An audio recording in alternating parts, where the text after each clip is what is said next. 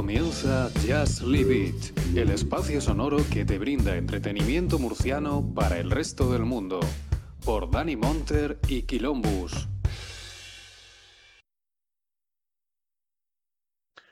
Muy buenas noches, bienvenidos una semanita más, otro viernes más. Estamos aquí en Just Live It, ¿no? Bienvenidos a todos los Just Livers, que como siempre, pues no falláis a vuestra cita de los viernes, a este directito que hacemos siempre hablando de cine.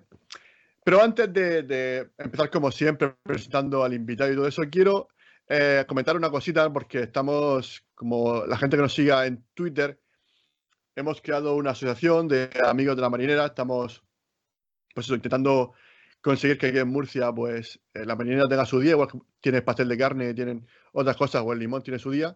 Pues queremos que la marinera, que es nuestro logo, nuestro símbolo, pues también tenga su día y estamos intentando, pues eso, pues hacer algún, un evento el día 9 aquí en Murcia.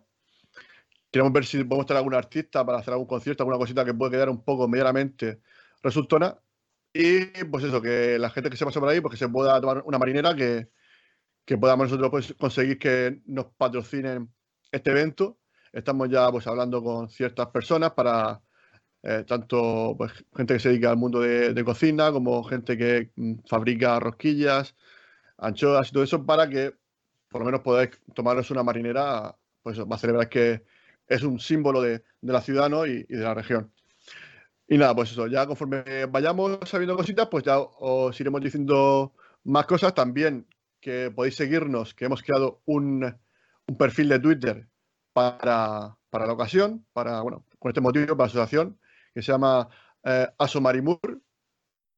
Y ahí pues podéis ver totalmente pues pues, todas las novedades, todo lo que vaya aconteciendo, pues el cartel que vayamos trayendo de, invitados y gente que venga a este evento que queremos hacer el día 9. Que lo haremos sábado porque luego el domingo cae en... Porque en realidad queremos que el día, el día de manera sea el día 10, porque es un producto 10, el día 10 de abril, que es primavera, que también es algo muy murciano, ¿no? La marinera, la terraza, tu cervecita, tu marinera.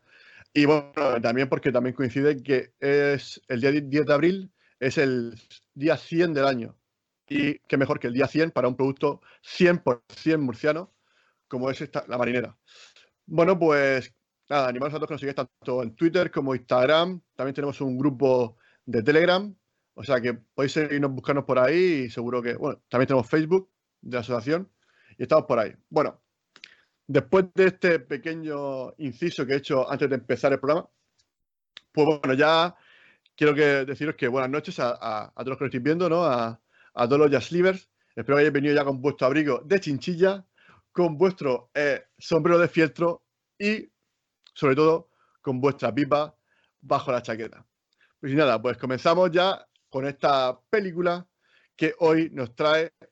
Hoy estamos mano a mano. Hoy estoy con un un podcaster de, renombre, ¿no? Una, persona que lleva mucho tiempo en el mundo del podcasting, que eh, coincidimos con, con, él en la iniciativa Spielberg, que la verdad que ha sido una oportunidad única de, colaborar con 40 podcasts de, toda España. Y yo la verdad que para mí ha sido una experiencia pues, fantástica, ¿no? Que, de la que he salido muy, muy contento. Y bueno, pues aprovechando conocer a mucha gente, pues he ido trayendo algunos que otros. Y esta semana tocaba el señor Miguel M. Benito, el señor Lord Gentleman de Pinkerton Podcast. Muy buenas noches, bienvenidos, ¿cómo estás?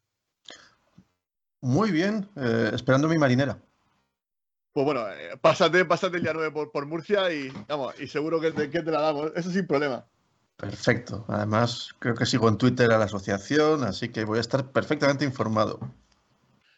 Pues sí, la verdad que ha sido una, una locura mía que, bueno, yo quería, pues eso, que fuese, hice un, un, cartelito y al final tuvo cierta repercusión en Twitter, más de casi 30 retweets, casi 40 me gustas y la verdad que pues, no esperaba tampoco mucha repercusión, pero a la gente le ha gustado mucho la idea, ¿no? Le ha dado me gusta gente también como murcianos de la talla de Chuso Jones y gente de cierto calibre. Y bueno, pues queremos ver si sale algo, queremos intentarlo. Hablé con un amigo y me dijo de, de que lo mejor era, pues para tener un poco de respaldo, crear una asociación, ¿no? Para que, bueno, a la hora de hablar con el ayuntamiento para pedir licencias de, espacios en, Murcia, pues que, pues que lo viesen, pues que fuese todo más fácil. Y bueno, pues eh, nada, comentarte un poquito, ¿no? Para la gente que, que no sepa quién es el señor Lord Gentleman. Cuéntanos un poquito quién eres.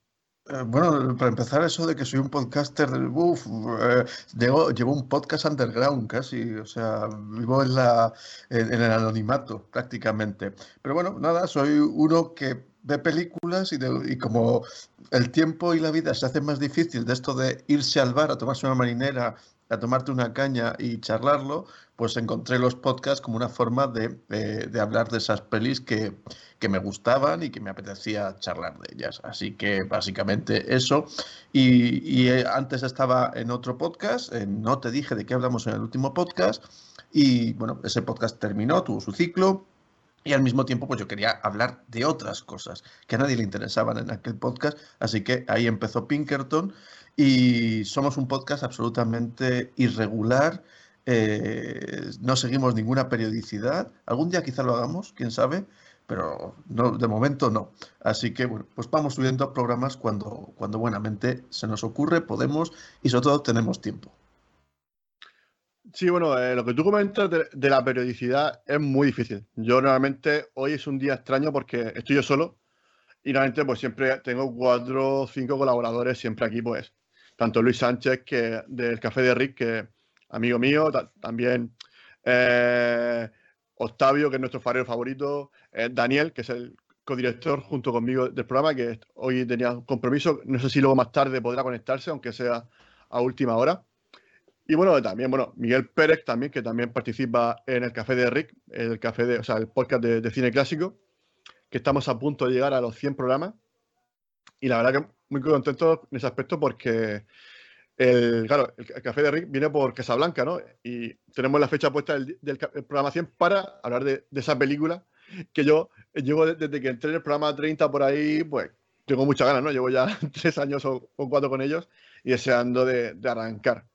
Y bueno, pues, mmm, Miguel, la verdad que me apetece mucho que, saber un poquito, pues eso, cómo fue lo de entrar en el mundo del podcasting, si, si fue algo que tú buscabas, de pronto alguien te, te lo comentó, te, te, liaron. ¿Cómo fue esa aventura?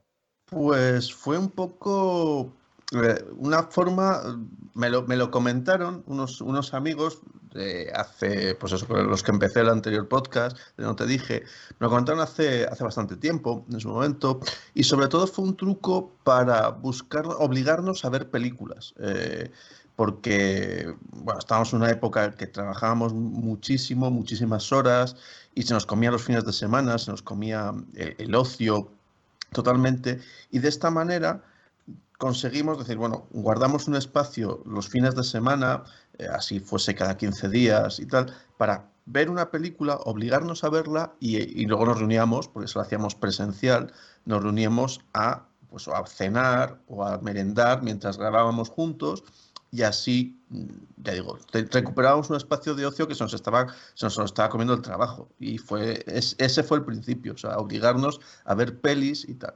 Y, y, y fue por eso, me lo, me lo dijeron, dije, dije, yo, pues bueno, me suena bien. Digo, del fondo era recuperar esa experiencia de reunirte con gente a hablar de cosas que te gustan, que eso siempre, siempre es agradable. Así que ese fue el comienzo eh, con el que con el que entré en el podcasting y digo, era, era fantástico, debo reconocer que era fantástico por una cosa y es que yo no hacía nada, yo era el invitado. Entonces era, era claro, era, había una persona que presentaba, eh, una persona que editaba, los tres hablábamos, pero claro, yo básicamente era voy y soy el invitado, no, no tenía que hacer nada más, con lo cual esa es la posición más cómoda eh, para, para podcasters, por eso, por eso me encanta estar aquí y que me inviten a sitios.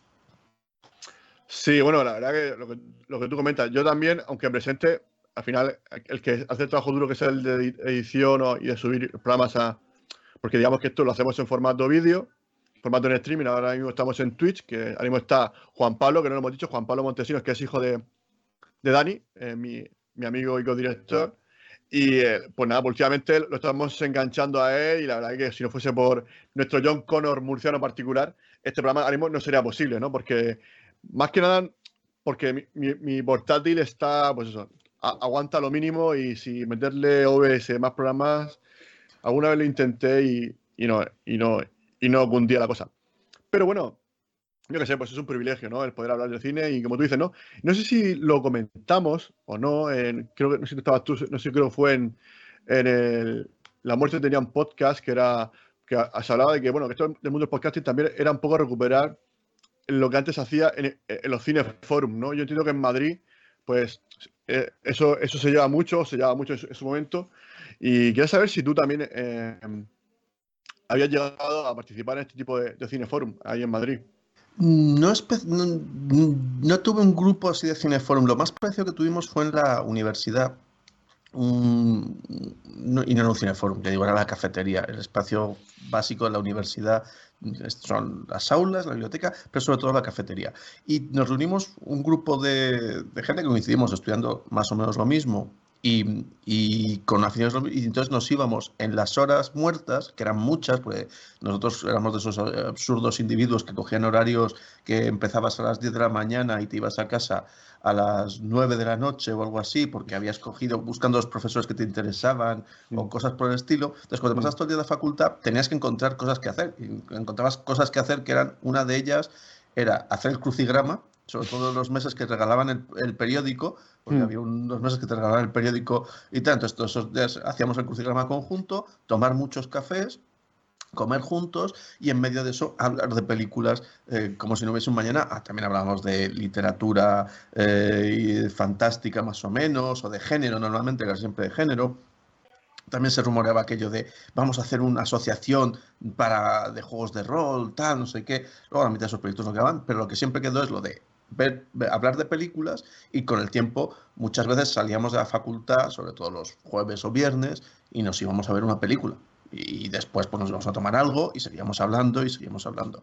Y eso fue como el, el, origen. Digo, y algún cineforum he ido, pero es, el los cineforum eran como muy eh, la derivada del cine de arte y ensayo. El cine arte, las salas de cine de arte y ensayo ya habían decaído mucho y entre otras cosas por los por el videoclub. El videoclub sustituyó de algún modo a, esos cineforums y los cambió. Eh, tú ya ibas a tu casa y te veías la película que querías y era un rollo distinto. Pero vamos, alguno he conocido, pero sí es un poco esta experiencia, el podcast es sobre todo el gran cineforum que yo creo que hemos conocido todos, que es Qué grande es el cine, de, José Luis García cuando lo hacía en la 2, y entonces era eso, era para todos lo que el cineforum ideal, era como oh, un grupo de gente con unos, unos vasos ahí que todos decíamos deben llevar ginebra, vodka o algo por el estilo, y fumando mucho, y era como, oh Dios mío, esto es maravilloso, así somos intelectuales y tal, y bohemios. Y pues eh, un poco esa fue siempre la experiencia del, del Cineforum y lo que uno ha buscado a través de, este tipo de cosas.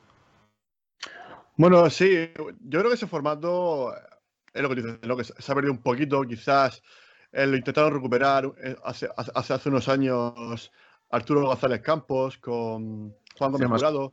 Tiene más copas. Correcto, correcto. Y creo que era un poco eso, ¿no? Es decir, eligen una película que ellos consideran que es relevante o de cierto interés aunque no sea una obra maestra, pero que sí que puede tener cierto interés por, por la época o porque en su momento les tocase eh, de algún modo, y luego comentarla y por qué esa película, qué simboliza para ellos. Y creo que eso también, eso, es, sacar esa vena de, que el cine te, te, toca el corazón de alguna manera, ¿no? Digamos que te remueve algo por dentro. Y, inevitablemente cuando algo te toca por dentro, pues quieres contarse a los demás. ¿no? Hay que decir, oye, esto es una maravilla porque mira, mira esto. Y creo que esa, esa misión la cumplieron. Yo creo que esa misión la logran, ¿no? Yo es que la verdad que mm, Arturo González Campos lo siguió desde, desde su época, que estaba, creo que era en, Onda Cero, que hacía en la parroquia del Monaguillo. Hacía con el Monaguillo. Y la verdad, pues, empezaron con el humor, porque me gustó. O sea, era un, programa de humor fantástico. Y ya empezaron a meter lo del el regalito de no sé qué y un poco de cine. Eh, eh, el Cinexin, sí, ah, bueno, era la sección del Cinexin. Y ya me empezó a flipar mucho, mucho, mucho de lo que hacían y luego ya pues ya le seguí pues eso, pues con todo eh, eh, Cinemascopazo, Todopoderoso, aquí Dragones. Y para mí son un referente. Yo para mí, o sea, para mí ellos son, para mí lo máximo ahora mismo eh, en cuanto a eso. Yo, yo creo que todo el mundo que de algún modo tiene vínculo con el podcast conoce lo que está haciendo Arturo González Campos. Eh, también todo el mundo ha pasado por por LODE, por la órbita de Endor. Mm, mm. En algún momento puede ser que te hayas despegado. Yo ya, por ejemplo, pues no tengo ni paciencia ni tiempo para escuchar casi eh, ocho horas de programa y dices, como no, tío, tengo, ¿sabes? No, no me da la Tengo familia, tengo familia. Claro, tengo otras cosas que hacer. En el fondo es como tengo otras cosas que hacer porque, eh, digo, si, si me escucho el podcast, pues no hago otra cosa en la semana, en realidad. Entonces, pues prefiero escuchar podcasts más cortos, más picaditos y tengo más variedad y tengo más posibilidad de escuchar más cosas. Y lo mismo con y Todopoderosos también. Y yo tengo que decir que Todopoderosos hubo una época en que además conseguía entradas con bastante facilidad, con lo cual vi unos cuantos en directo, que es que creo que es mejor incluso. Yo creo que, que Todopoderosos funciona mejor viéndolo, por eso yo recomiendo más casi verlo en YouTube o en el canal de, de la Fundación Telefónica, mm. porque la interacción que se da entre ellos la ves más, la ves. Y, ves cuando eh, Rodrigo hace un gesto, cuando Juan eh, levanta la mano, ese momento levanta la mano y tal. Eh, ese tipo de cosas las ves en directo y ves la, química que hay entre ellos.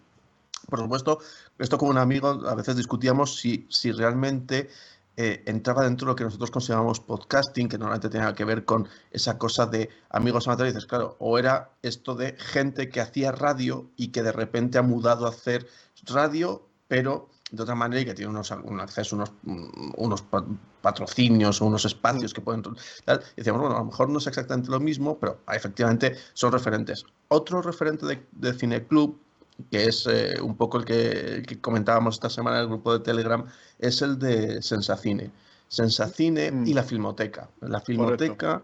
tiene, tenía, es que ahora, ahora el mundo post-pandémico... Oye, eh, ¿Y tú conoces Tiempo de Culto? Porque también creo, no sé si los conoces, ese podcast. Los, los, he escuchado alguna vez, sí. Mm, eh, porque, creo que también hacen ese tipo, alguna vez también hacen eh, Cineforum o, o charla que tienen sí. Los, los, conozco, pero más, mucho más lejanos. También por el hecho de que yo vivía mm, fuera y, durante mucho tiempo he vivido fuera de Madrid y tal. Y bueno, pues eh, entonces muchas, muchas de estas cosas las, he las conocía de lejos y algunas me he podido apuntar cuando, cuando he vuelto, o algunas las conocía un poquito, pues le digo, la filmoteca, no entiendo que tienes películas presentadas por y había una sesión al mes que era Sensacine. Sensacine mm. presenta. Y entonces mm. Alejandro González Calvo presentaba una película que es justo lo que ha vuelto a hacer estas semanas con, eh, ya no es en la filmoteca, es una experiencia, pues parece que la filmoteca ya no va a poder ser, pero va a hacer un cine, una, un cine eh, con una entrada simbólica y tal, y entonces va, él va a seguir trayendo las películas que después debatirá en, el, en unos formatos que tiene Sensacine, que es Tarde de Perros, que es lo mismo, mm. es un, Alejandro González Campos siempre dice, es, un, es su, su, homenaje y su forma de hacer que grande es el cine en, su, en lo que él puede pues detrás de Sensacine. Ya digo, pero también la Filmoteca hacía mucho la presentación por un director. Pues Carlos mm. Bermud presenta Em, los, sueños, los, em, los sueños de la luna pálida o alguna una película de este estilo y tal. Y entonces, eso te, daba mucha, mucho rollo porque te decía, hostia, qué peli tan guay y que alguien te transmita ese valor, ese cariño que siente por la peli, le da un valor añadido. Porque tú la miras con otros ojos y dices, hostia, esta peli mola, tiene efectivamente, te fijas en eso que te enseña y dices, hostia, tiene, tiene valor. Eh, sí, es lo que tú dices. Yo aquí en Murcia, lo más parecido a eso que, he podido hacer, porque Murcia es, aunque somos la, séptima ciudad más grande de España, pero es una ciudad pequeña, eh, es un festival de cine que se hace aquí, que es el Festival IBAF, Festival de Cine Internacional. Y claro, cuando viene algún director, pues claro, te, puede contar, o bueno, aunque, bueno, muchas veces vienen extranjeros, ¿no? Pero siempre vienen con algún, alguien que les traduce. Y está muy bien, ¿no? Porque te cuenta un poquito eh, lo que el, el, director te quiere contar. Otra cosa es que a lo mejor tú percibes otra sensación, pero bueno, ya tienes otro feedback y ya pues ves un poquito más la intención del director, ves si lo ha conseguido, bueno, a tu modo de ver lo ha conseguido o no. Y creo que esa experiencia es bastante interesante, ¿no? Yo al final he podido, estuve un año como, voluntario y luego otro, año estuve como jurado popular. Y es una, la verdad que la experiencia es eh, muy gratificante. Este año quiero ver si podemos ir a, otro festival que, que cine fantástico también aquí en la ciudad de Murcia, Festival Sombra, que, he pedido pase de prensa, a ver si no dan el pase de prensa, podamos ir al festival y, verlo y, luego hacer una pequeña reseña en el programa, aunque sea un especial aquí en, Twitch, y ver un poquito, pues eso, lo que nos ha parecido el festival, porque yo nunca he ido al Festival de Cine Fantástico de, Sombra. Y la verdad que tengo mucha ganas, ¿no? Y lo, aparte que también, por ejemplo, el cartel de, los dos últimos años los, los, ha hecho Daniel Aguña, un, dibujante murciano de cómics que ha trabajado también para Marvel y demás. Y la verdad que, que por cierto, estuvo aquí en este programa. La verdad que eh, los invitados, como, como repito hoy, mm, siempre son magníficos y yo, yo la verdad que me encanta tener gente de, pues eso, de, de tu talla aquí porque uh, le dan el prestigio que no tengo yo, por lo menos en el programa. Y me, me gusta, eh, una cosa que me, que me, gusta, ¿no? Que, al final, pues, mmm, la, la, oportunidad que te brinda eh, el, el, estar aquí un, una hora, un, una hora y pico, de conocer gente muy interesante. Bueno, lo más, lo más divertido es conocer gente. Yo debo reconocer que, que, mi primer cine club es una experiencia muy negativa, pero por, por, por, error, por, un error de cálculo absurdo. Estando en Londres con la tierna edad de 5 años, sin hablar inglés, no sé por qué acabamos en un cine en el cual estaba el director presentando una película. Y, y claro, yo, niño de 5 años, viendo una película que era de ciencia ficción que tendría que, que, no, que luego nunca he sido capaz de volverla a encontrar, que tampoco debe ser muy difícil de encontrar, pero debe quedar tan traumatizado que ni la he buscado, porque era la clásica película de ciencia ficción, esta un poco simbólica y tal, de una ciudad que se queda aislada porque dentro quedan dentro una cúpula o lo que sea, o algo por el estilo, es lo que yo recuerdo, pero puede ser cualquier otra cosa, porque no entendía inglés y yo decía, ¿qué mierda es esta? Y, y eso, y después al final el director salió ya a contar ahí, a hablar con el público y tal, me está diciendo, por favor, matadme. O sea, ¿qué es esto? claro. no, no, este señor habla y tal. O sea, no ha sido suficiente con ver una película en inglés que no me he enterado de nada y ahora viene un señor y se pone aquí a hablar y a contar chorradas, yo qué sé. O sea, que fue una experiencia un tanto dolorosa. Ya, bueno, eh, yo, eh, el primer trauma eh, infantil que yo recuerdo de, con el cine fue mi padre que me llevó, a, me llevó a, a, ver la película de Paseando Mid, a Midday, sí. O sea, yo tenía mejor, mejor eso, 5 o 6 años o por ahí, o 7. Y claro, yo esa película pues, ni, ni, entendía por qué iban todo el rato en el coche, ni por qué hablaban tanto. Y claro, esa película no la he vuelto a ver. O sea, es que como que ya me genera rechazo. O sea, recuerdo aburrirme tanto viendo la película de pequeño que no me, no, que no me he atrevido, ¿no? De esto, esto también me, me retrotrae a, a, a otros podcasts que también escucho mucho, que es nuestro podcast hermano. Aparte del café también, eso, tenemos mucha afinidad con, con Cineboradas. Mm. Y porque hablaban de, hicieron hace poco un monográfico de El Mago de Oz, y la señorita acá, que bueno, es un encanto de tía, pero ella dice que, o sea, que claro, de pequeña la vio y le causó tanto trauma que la ha vuelto a ver ahora y, y, y y le, y le, genera como repulsión. Todavía tiene sí. esa, esa, herida abierta de, de, la película que le hizo de pequeña. Debo de reconocer que he escuchado ese programa de Cineboradas y, sí. bueno, de, o sea, empecé a pensar que, que, quizá la reeducación por electroshock o el método Ludovico debe ser aplicado a la señorita acá. Pero se me pasa rápido esta, esta tentación y tal. Y paseando a Miss Daisy lo entiendo. O sea, es una peli, joder, es que es una peli, no es una peli maravillosa, ganó un porrón de Oscars y tal, uno siendo pequeño esperaría que el coche estallase en algún momento y claro. persecuciones y no pasaba nada de eso y de que mierda es esta. Pero bueno, yo creo que es la, sería como la film good movie de, de eh, pues el, el, Green Book de hace veintitantos años, 30 años. Oh, correcto. Fuese. Eh, entonces, bueno, pues con seres mayores, eso sí, con gente, con gente mayor. Y, pero ya, es eso. O sea, no, no es una super película, pero es una película amable que luego por eso se lleva un montón de premios, porque la gente la vota un poco por inercia. Y bueno, pues no está mal, venga, va para allá. Hombre, nosotros hace poco, hace poco trajimos aquí Green Book a, al programa y la verdad a mí la película me fascina, me parece que está en los soberbio. Y hablando de lo que tú decías, te destrozó, me ha rico, con la acá, me ha abierto la imagen de, de, la naranja mecánica, ¿no? Cuando le ponen así en la pantalla de cine, así con el ojo así abierto. Método Ludovico a tope. qué grande, qué grande. Bueno, pues la verdad que, bueno, hablando de cine, ya que estamos, ya nos hemos metido en materia, ya, ya estamos con las manos en la masa, pero bueno, quiero, oye, que está aquí la gente comentando en el chat y no he dicho nada. Está, por ejemplo, Gloria Harker, que entiendo que será alguien que tú conoces, porque creo que antes la ha puesto. Bueno, agradecerle porque ha mencionado un tweet, el, el el tweet que hemos puesto y o sea, que nos ha hecho un poco de publicidad por Twitter, o sea, que muchísimas gracias. Y también está eh, Fercatodic, ¿no? Que también estuvo invitado nuestro, estuvo aquí. Y una futura invitada, también murciana, bueno, de Cartagena, que si no, luego, nos riñe, eh, Misery Ratti, que es una crack que tiene un programa que también se llama Hablo de Cine, que es un programa, pues, como te gustan a ti, eh, Miguel. Picadito. 5 o 10 minutitos, hablando de un tema en concreto, y, y, la verdad que lo hace muy bien. La verdad que tiene una voz que yo, yo, yo se lo he dicho a ella que vale para narradora de libros, yo creo que sería un trabajo que lo clavaría. Eh, yo, bueno, para empezar, Gloria, un saludo, Gloria Fernando y Misery, saludos.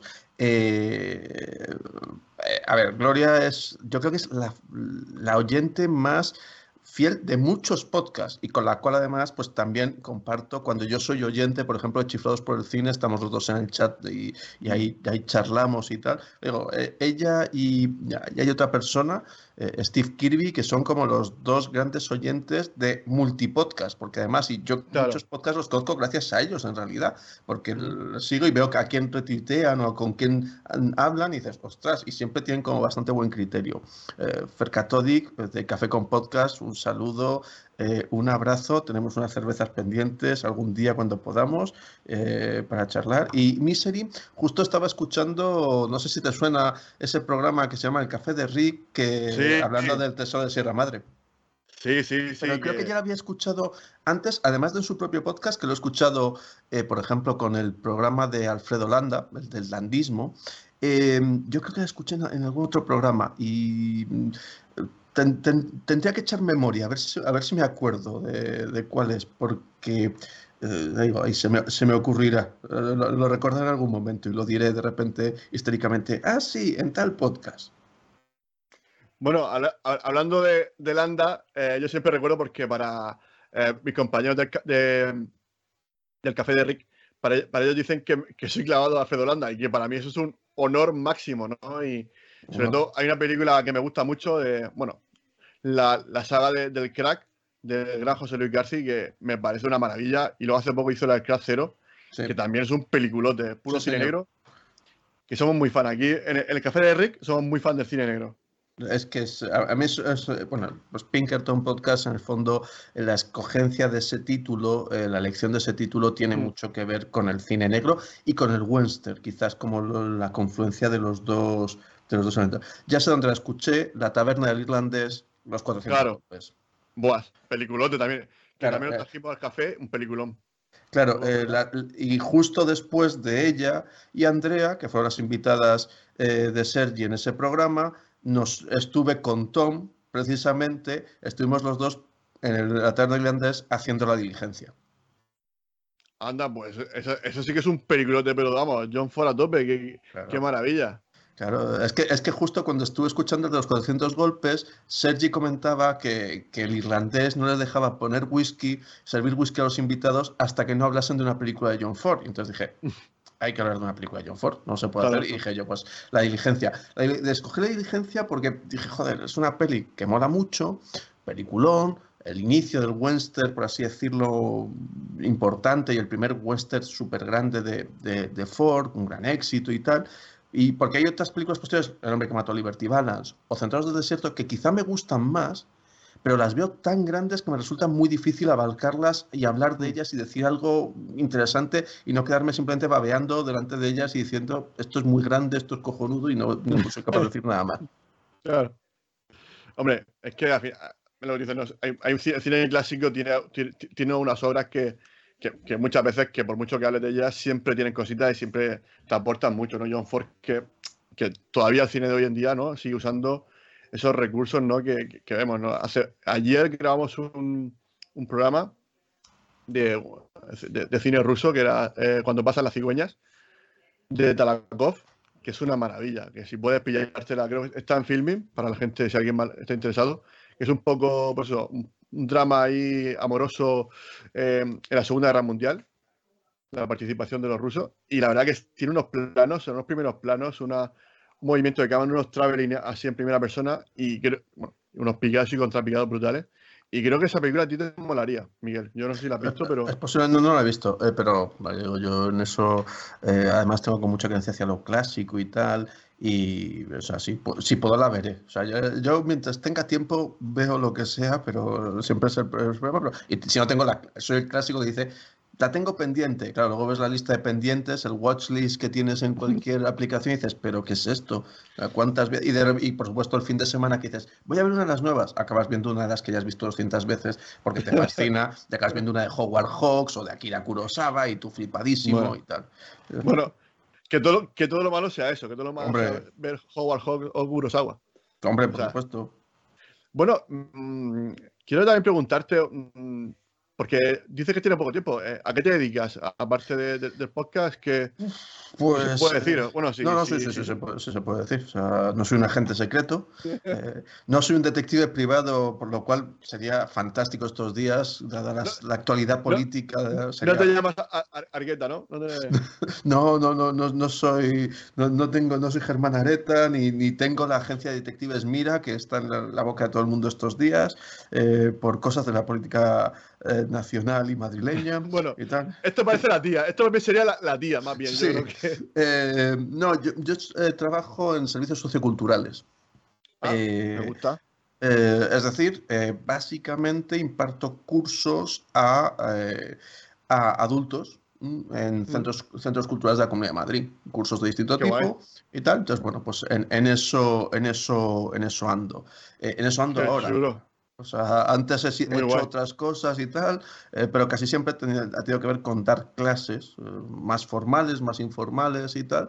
Y ya digo, pues esto es lo, en lo que estamos ahora, que yo debo reconocer mm. que me sorprende que estemos en esto, porque yo cuando llegó la pandemia digo, se nos acaba el negocio. O sea, adultos, es el, esto, no, esto no va a volver. Y sin embargo, sí, ha vuelto y estamos, estamos ahí único problema que le veo es eh, que tengo que ir de, paseando por todo Madrid y ahí es cuando escucho mucho podcast. Mientras me desplazo de un centro mm. cultural a otro, no sé qué, tal, ahí escucho mucho podcast porque paso mucho tiempo en transporte público.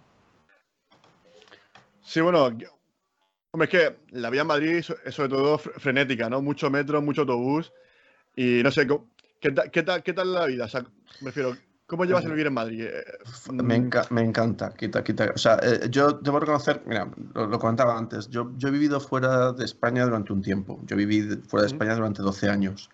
Eh, viví en Venezuela mm, un par de años, en Washington dos años y en Bogotá unos ocho años. Claro, cuando a mí la gente me decía, pero Madrid es una ciudad muy grande, muy frenética, digo, ¿qué me estáis diciendo? La población de Madrid es la mitad de Bogotá, quizá. Y Bogotá no tienes transporte público.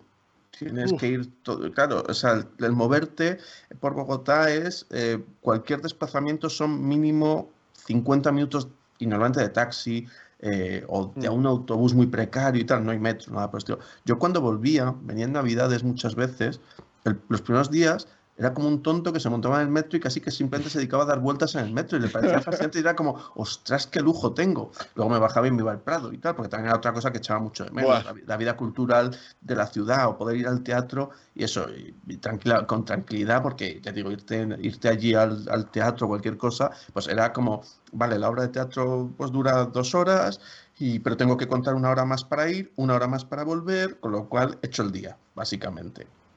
Y era un poco desesperante. Entonces, yo por eso Madrid, y yo lo noto, mi familia, por ejemplo, de vez en cuando dice, joder, Madrid, que. Por eso la gente va como muy acelerada y te digo, la gente va súper tranquila. A mí me parecía que la gente en Bogotá andaba mucho más rápido.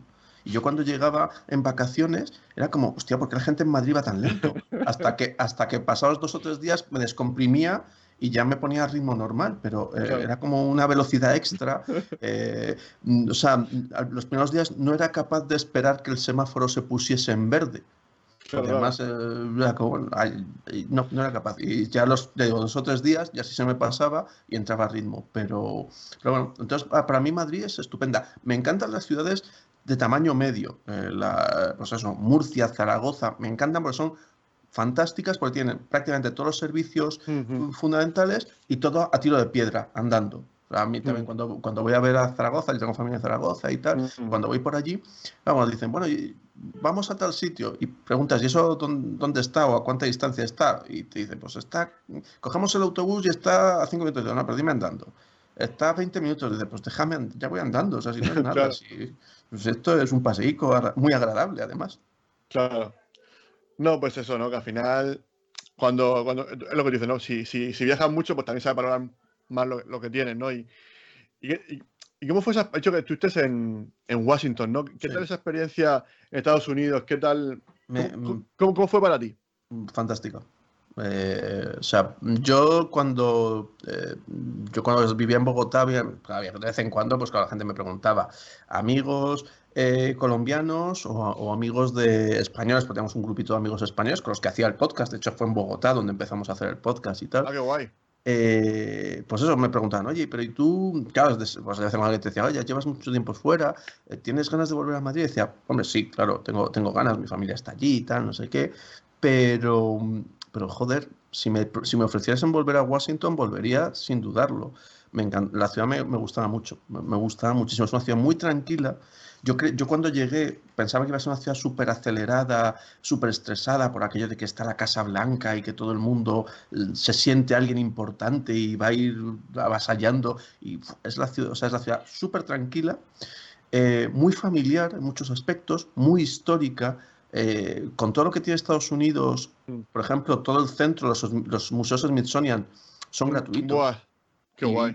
Claro, entonces tú los fines de semana pues, te bajas al Smithsonian y te ves el del espacio, el de no sé qué, tal. Y, y, es, una actividad con, es una ciudad con mucha actividad entre semana. Es decir, hay muchas presentaciones de libros, conferencias, tal. Todo muy centrado en la política, eso es cierto. Pero si te interesa eso, te flipas, te, flipas fuertecísimo.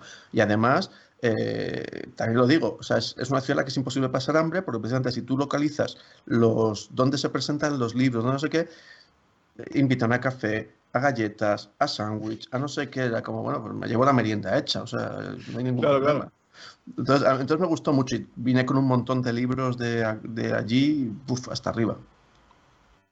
Hombre, me hablan de Washington, ¿no? De política, y para mí es inevitable no pensar en House of Cards, que es una serie que a mí me flipó, eh, lo bien hecha que está, bueno, Kevin Spacey, que ahora mismo está canceladísimo, ¿no? Por, por, todo, hmm.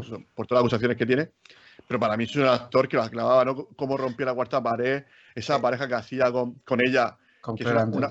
con... que eso era un... me, me, me, parecía una de las mejores parejas de la historia.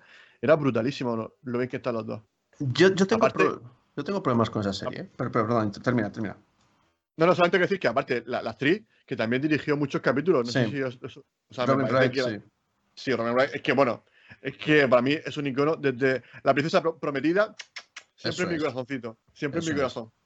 Eh, la princesa prometida se convirtió en la bruja mala del oeste y no la del mago de Oz, sino era Claire Underwood, la bruja mala del oeste. Yo, tengo algún problema con la serie, o sea, no, nunca me enganché del todo a, a House of Cards vi la, vi la versión inglesa y la versión inglesa tenía una cosa que es que se acababa pronto. Y creo que eso era hubiera sido importante para House of Cards, la versión americana, porque se extendía demasiado y al final ya era demasiado inverosímil. Yo no, no sé en qué momento de la serie me bajé. Fue como, no, en serio, esto es, o sea, sobre todo porque es ridículo, era, lo que pasaba era muy ridículo.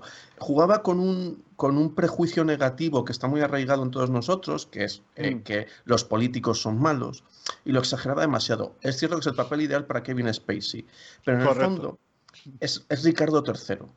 Eh, la obra de Shakespeare de Ricardo III, que es una de mis obras favoritas, por otro lado, que es el, el villano, cómo asciende al poder. Y, de hecho Ricardo III empieza con un monólogo del personaje presentándose, por así decirlo, y diciendo lo malo que es y todo lo malo que va a hacer.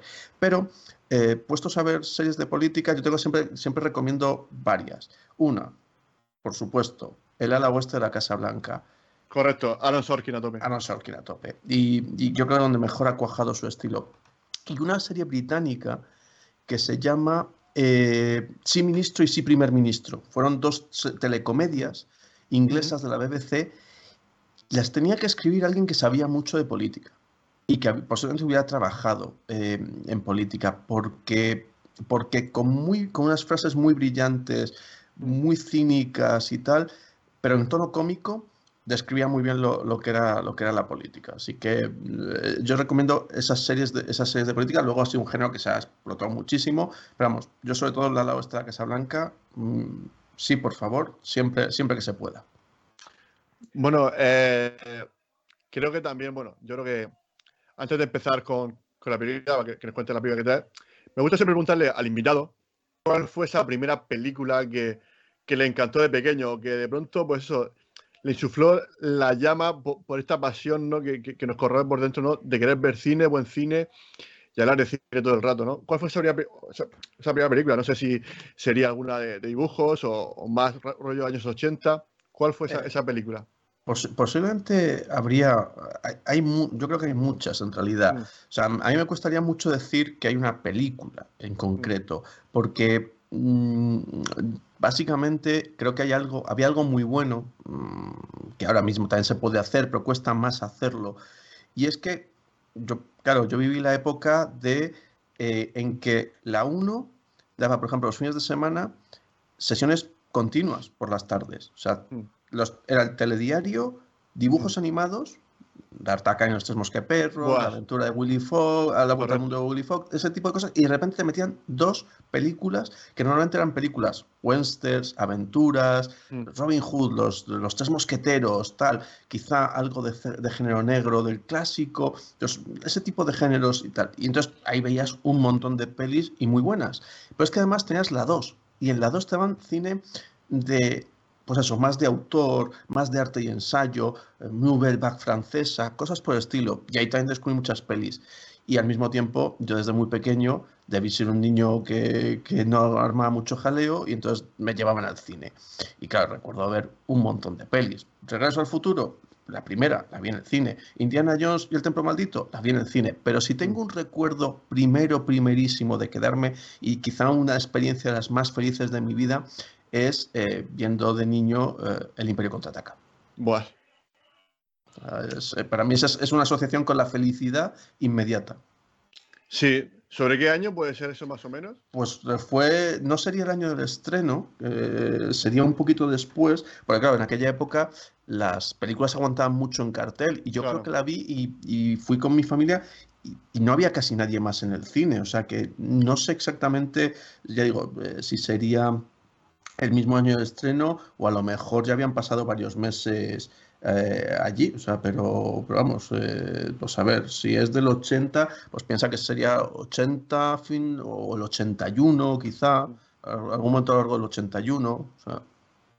Es que ah, yo también tengo ese recuerdo, o sea, yo no lo recuerdo, pero sí que creo que las primeras veces que, según me cuentan mis padres, las primeras veces que yo fui al cine, ah, fui al cine de verano porque yo nací en junio, pues claro, pues pues con meses iría a ver, creo que fue el Imperio contraataca también, que yo nací en el 82, pues creo que, o sea, creo que fue una de mis primeras películas yo en el cine, aunque sea cine de verano, pero sí. sí, ¿no? Y me gusta, y me gusta que, o sea, para mí es muy simbólico que ya con meses ya estuviese viendo una, una, película tan emblemática, tan de culto como El Imperio contraataca. Creo que eso ya, pues, creo que ya el destino ya, creo que ya estaba marcando un poco mi, mi ruta, ¿no? y, y me gusta esa, anécdota, ¿no? Esa curiosidad.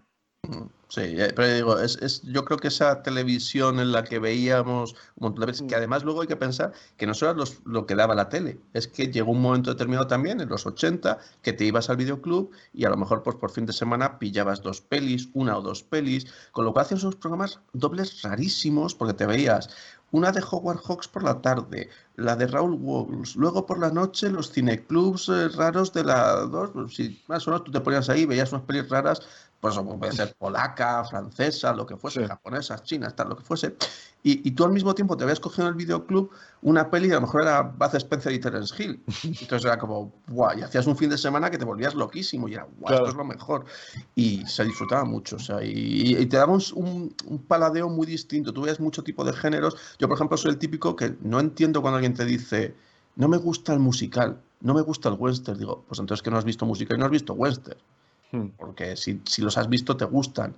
Eh, puedo entender que, yo por ejemplo, puedo entender gente que me diga, no, no veo terror y no veo dramas. Eso puedo entender, porque son dos géneros que juegan con sensaciones que hay gente que no hmm. quiere tocar. El miedo hmm. y el lloro, por así decirlo, la tristeza. Vale, Pero, joder, todos los demás géneros juegan a que tú te lo pases muy bien y tal.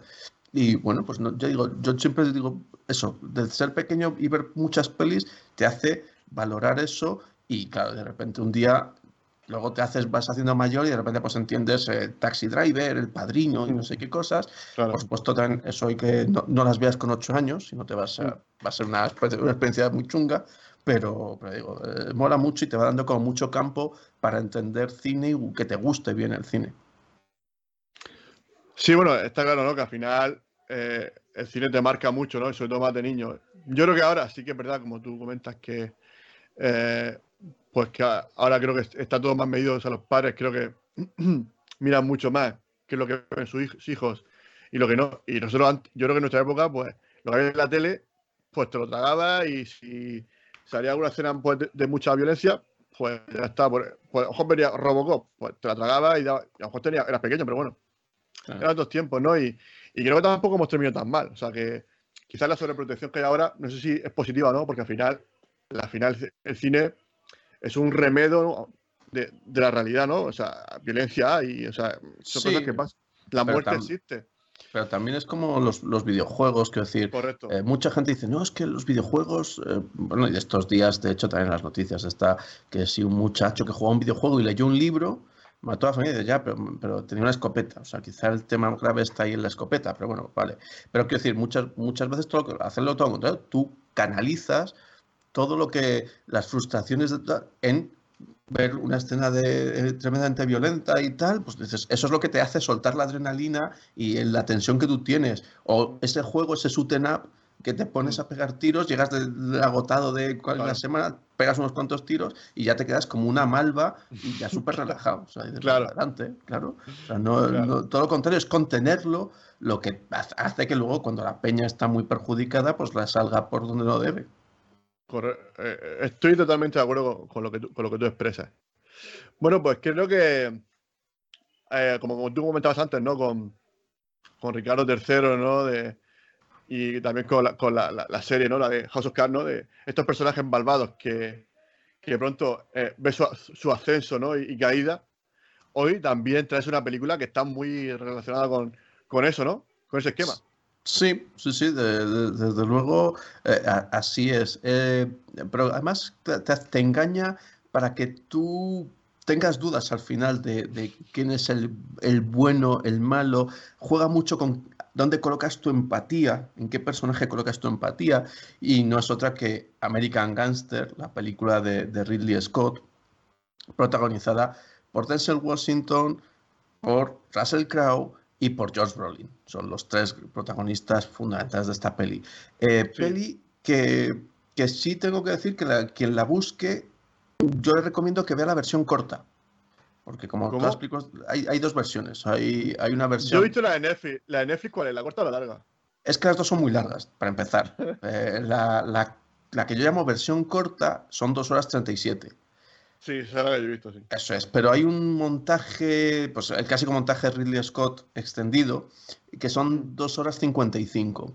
Eh, yo, yo, tenía curiosidad por verla, yo a reconocer que tenía curiosidad porque siempre había pensado que la película se quedaba un poco coja en su estructura, eh, porque siempre tuve la sensación de que era una película que tenía en realidad tres protagonistas, que son los tres actores que he mencionado, y que como que el personaje de Josh Brolin, el policía trupo, eh, estaba recortado.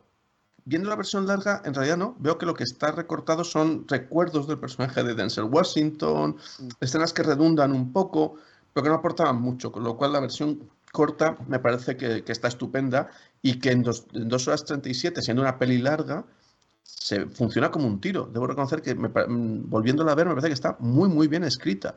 Y Ridley Scott sabe rodar fantásticamente, con lo cual te da una película maravillosa muy divertida, con muchas referencias, muchos juegos. Eh, es una especie de El Padrino encuentra French Connection y Serpico. Y todo eso se mezcla de alguna manera, porque, porque mm. tiene algo de eso. Y ya digo, a mí es una peli que me, que me funciona muy bien desde que la vi, la, esta también la vi en cine, y mm. nunca he entendido por qué no tiene, mm, por qué no se habla más de ella, porque me parece una muy buena peli. Bueno, porque al final, digamos que hay otras de, de mafia, ¿no? De, drogas que ya pues tienen ya la etiqueta, ¿no? De, de obras maestras, ¿no? Como Scarface, El Padrino, uno de los nuestros. Y ya pues el, el resto quedan a la sombra de, de esas tres o cuatro grandes o cinco grandes y ya pues mucha gente pues ve, ve esa y, y, las otras quedan un poco eclipsadas. Y es como tú dices, ¿no? Porque posiblemente esta sea una de la de sus últimas mejores películas, ¿no? De, Ridley Scott, ¿no? Pues, no sé si la última, pero sí de sus mejores. Es, es, a mí me gusta mucho y me parece. Yo tengo la. Yo creo que con Ridley Scott es un poco injusto porque se dice, se llevaba unos años, es curioso, se llevaba unos años diciendo, ay, Ridley Scott ya no tiene, las, ya no hace las películas que hacía antes, ay, Ridley Scott está, está acabado, Ridley Scott tal, que hay que tener muchos huevos para decir eso, o sea, hay que tener mucha osadía para decir, un señor de ochenta y pico años que sigue rodando pelis a, a cuchillo y joder, todas, todas están bien rodadas. Ridley Scott rueda mucho, suele rodar bien. Otra cosa es que acierte el tema que quiere rodar. Mm. Eso es otra, otra cosa. Eh, a veces no, no, se, como que no se preocupa mucho que el material a rodar, el guion, por así decirlo, sea especialmente entretenido. Pero claro, este año hemos tenido ese momento en que todo el mundo, porque ha visto el último duelo, y cuando digo todo el mundo somos siete personas, porque al cine no ha ido nadie a verla, pero bueno, eh, todos, todos, hemos ido muy flipados como, ostras, qué bien, qué bien rueda este hombre. Y dices, no, no, si siempre rueda muy bien siempre rueda estupendamente. Ya digo, a veces acierta. Y a mí esta, esa peli eh, me, gusta, me gusta mucho. Eh, me parece de las buenas, por así decirlo, si, si vivimos la carrera de Ridley Scott en, antes del siglo XXI y, el siglo, y, lo que ha rodado en el siglo XXI, pues de las del siglo XXI es de las buenas, o sea, es de las que está, es las que está muy bien. Eh, o sea, que es, es, de mis favoritas de eso, pues quizá con El Marciano y, y alguna otra así de, estas de, este siglo, es de, mm. claramente mis favoritas. Por supuesto, no es mi película súper favorita de Ridley Scott, claro, no, es, porque tiene, este señor tiene obras maestras, pero vamos, hay muchas películas suyas que me gustan, o sea, repasando películas que ha rodado, claro, es que en el 2000 rodó Gladiator, ¿vale? Esa sería la última del siglo XX. ahí, fue, ahí fue cuando encumbró a Russell Crowe, digamos. Exacto. Exacto. Pero es que ha rodado en este siglo Black Hawk Derribado. Black Hawk Derribado me parece un peliculón. alucinante y sobre todo lo bien, esa es una película que está montada increíble. O sea, el, trabajo de montaje de eso y tal. En 2007 rueda American Gangster. En 2008 una película que a mí también me gusta mucho y que tampoco se hace mucho caso, que es Red de Mentiras. De nuevo con Russell Crowe, con, Leonardo DiCaprio. Tal. Luego sí es cierto, tiene alguna película más floja, Robin Hood quizás. Eh, el debate sobre Prometheus. Prometheus es una peli que está bastante bien y lo que está mal es culpa de los productores, en realidad.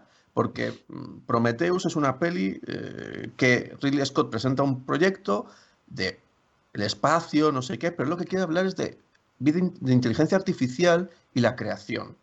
Y dicen, ya, pero, pero vas a tener aliens, ¿no? ¿De cómo?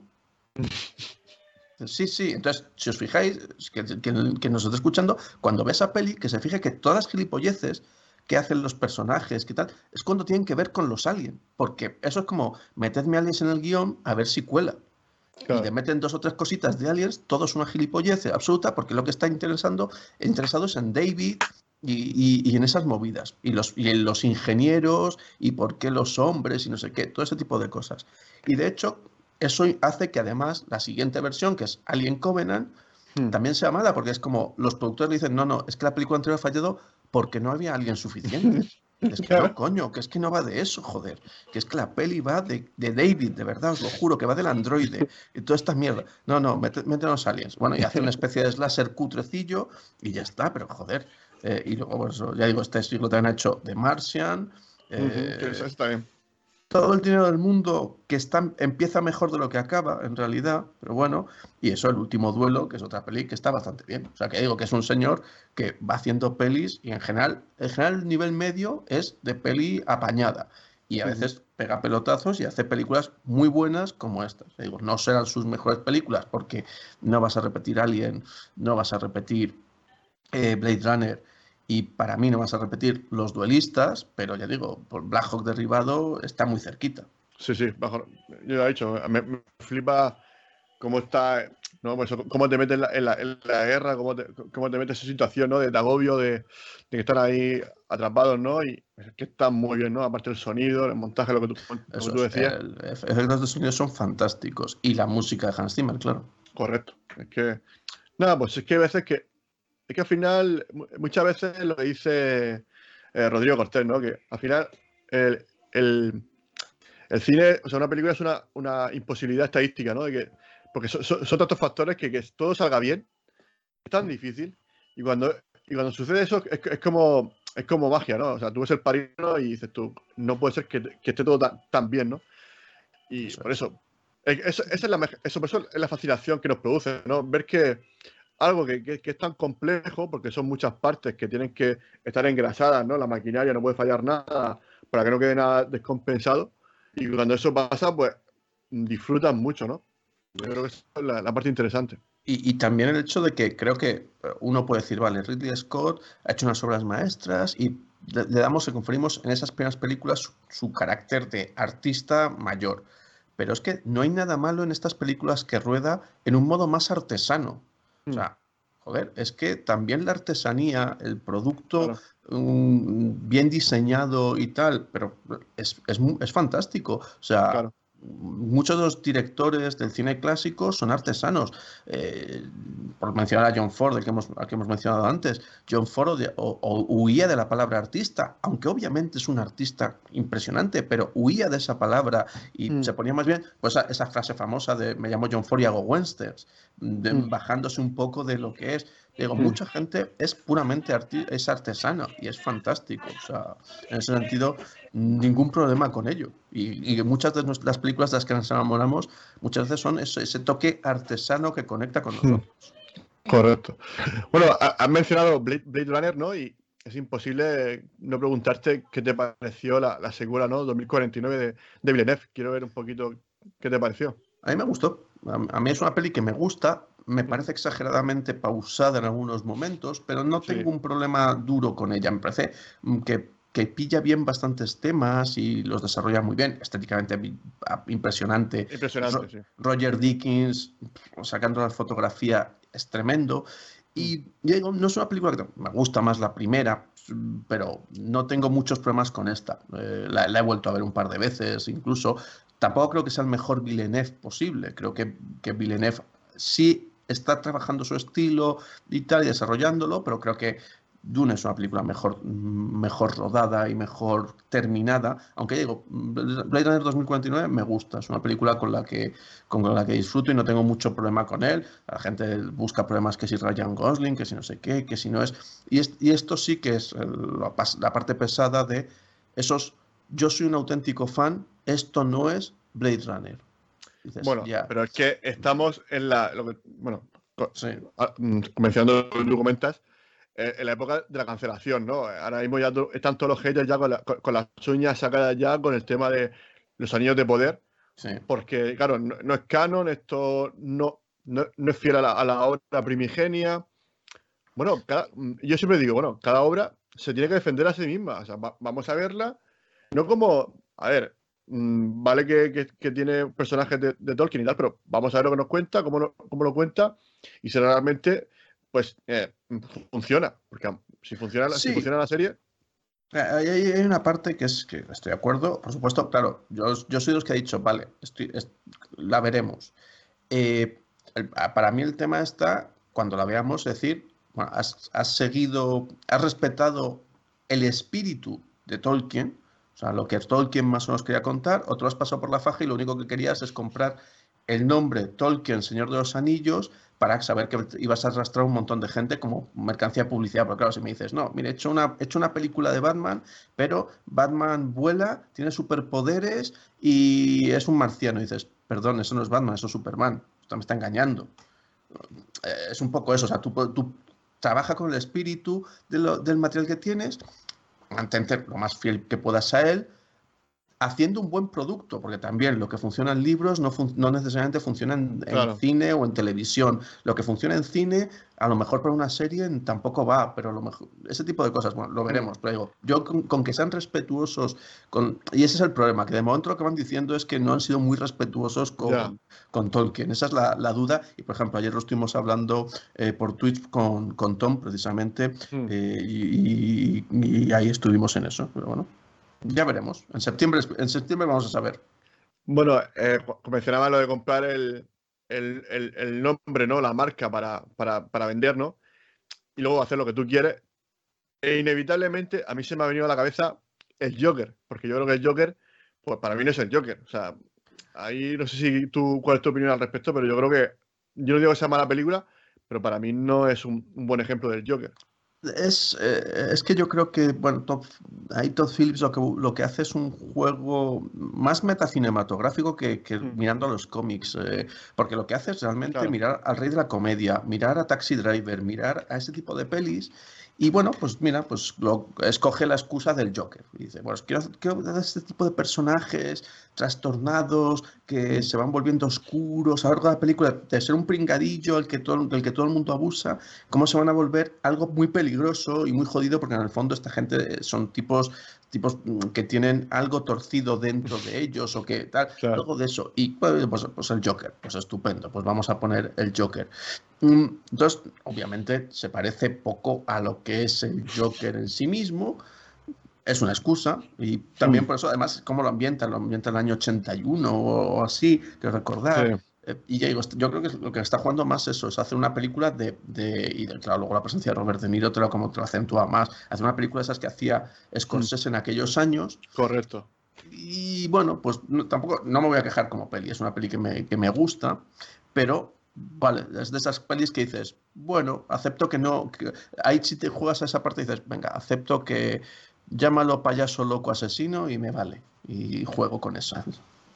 A ver, si la película, a ver, si la película está bien, o sea, decir, la fotografía, no tengo ninguna pega con la fotografía. La actuación de, de, de, de, de Phoenix, evidentemente, es inmejorable, o sea, está, ahí, está esplendoroso. Eh, pero claro, el problema es la música también muy bien, pero claro, luego el, guion es lo que menos me cuadra, ¿no? De pronto, todo el mundo sigue al Joker, no sé muy bien por qué, o sea, el tío mata a un presentador, un presentador de la tele en directo, le pega un tiro en la cabeza y, y ya todo el mundo es vamos a seguir al Joker porque mm, es que tampoco te explica muy bien por qué sigue la gente al Joker. Eh, hombre, eh, eh, te van. Ahí es que le veo ciertas lagunas. Sí, te digo, es, difícil de creer. te van desarrollando esa, idea de que la ciudad está muy hecha mierda, de que hay un resentimiento social evidente entre ricos y pobres y no sé qué, y como el Joker se responsabiliza de los, del asesinato del metro, de los, de los brokers y no sé qué, y todo ese tipo de cosas, como que se, se, la película y juega mucho a eso, a que es, eh, y de hecho hubo una desafortunadísima crítica de la script, como no, eh, que no, que no acierta una crítica en su, en su vida, eh, pues del programa de script que dijeron, claro, Joker es un héroe popular frente a Batman, que es un es el villano, porque en realidad lo que es es un protector del status quo y de los pijos y de los ricos, y es como, no habéis entendido nada, no tenéis ni idea, o no sé qué está pasando. Pero bueno, porque precisamente no está jugando a que sea. Hace que la gente le siga por el estado de, desajuste social de Gotham, que siempre es un elemento que ha estado por allí, por ahí pululando los cómics, eso sí es cierto. Pero claro, el tipo lo que instrumentaliza eso no, él no cree en nada, además él lo dice, yo no creo en nada, a mí me tal. pero bueno, mira, hay un grupo de cretinos que me siguen, pues me, da la vida, o sea, esto me, da la vida y además le da ese punto de que él quiere ser famoso.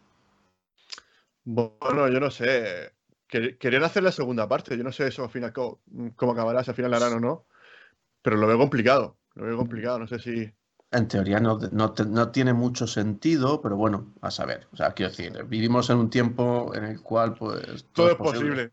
Correcto, todo es posible. Mientras que haya dinero, oye, si la gente lo pide. Sí, hombre, yo, yo, debo reconocer que eso me está empezando a cansar un poco porque me gustan las películas que pasa una hora cuarenta o una hora cincuenta o dos horas, se acaban, te vas a la casa y no tienes que pensar que dentro de un año hay segunda parte o dentro de, o, has tenido que ver cinco películas antes para entender lo que ha pasado en esta. Pues no, dejadme tranquilo, que ver una película que se termine en sí misma. Y en ese sentido Joker me, me gustaba porque se terminaba en sí misma y tal, pero siempre empieza a tener segunda parte, tercera parte y, es una saga y dices, y es una mierda. A ver, es que bueno, al final de C yo creo que está intentando a su manera, no al estilo Marvel, pero que sí, sí lo está intentando coexionar todo su universo. Vamos. Y más, y más viendo ha visto lo Maker. No quiero hacer ningún más, o sea, no voy a comentar nada más, pero creo que, lo, creo, creo que es, su intención. Y creo que con The Flash, que también va a ser un poco multiverso y todo eso, van a, jugar con eso. Yo creo que van a jugar con eso. Lo que pasa es que entiendo que a ti Marvel, claro, como tienes que verlo todo, y más ahora con la película esta de Doctor Extraño, que van, a ver más cameos que, minutos.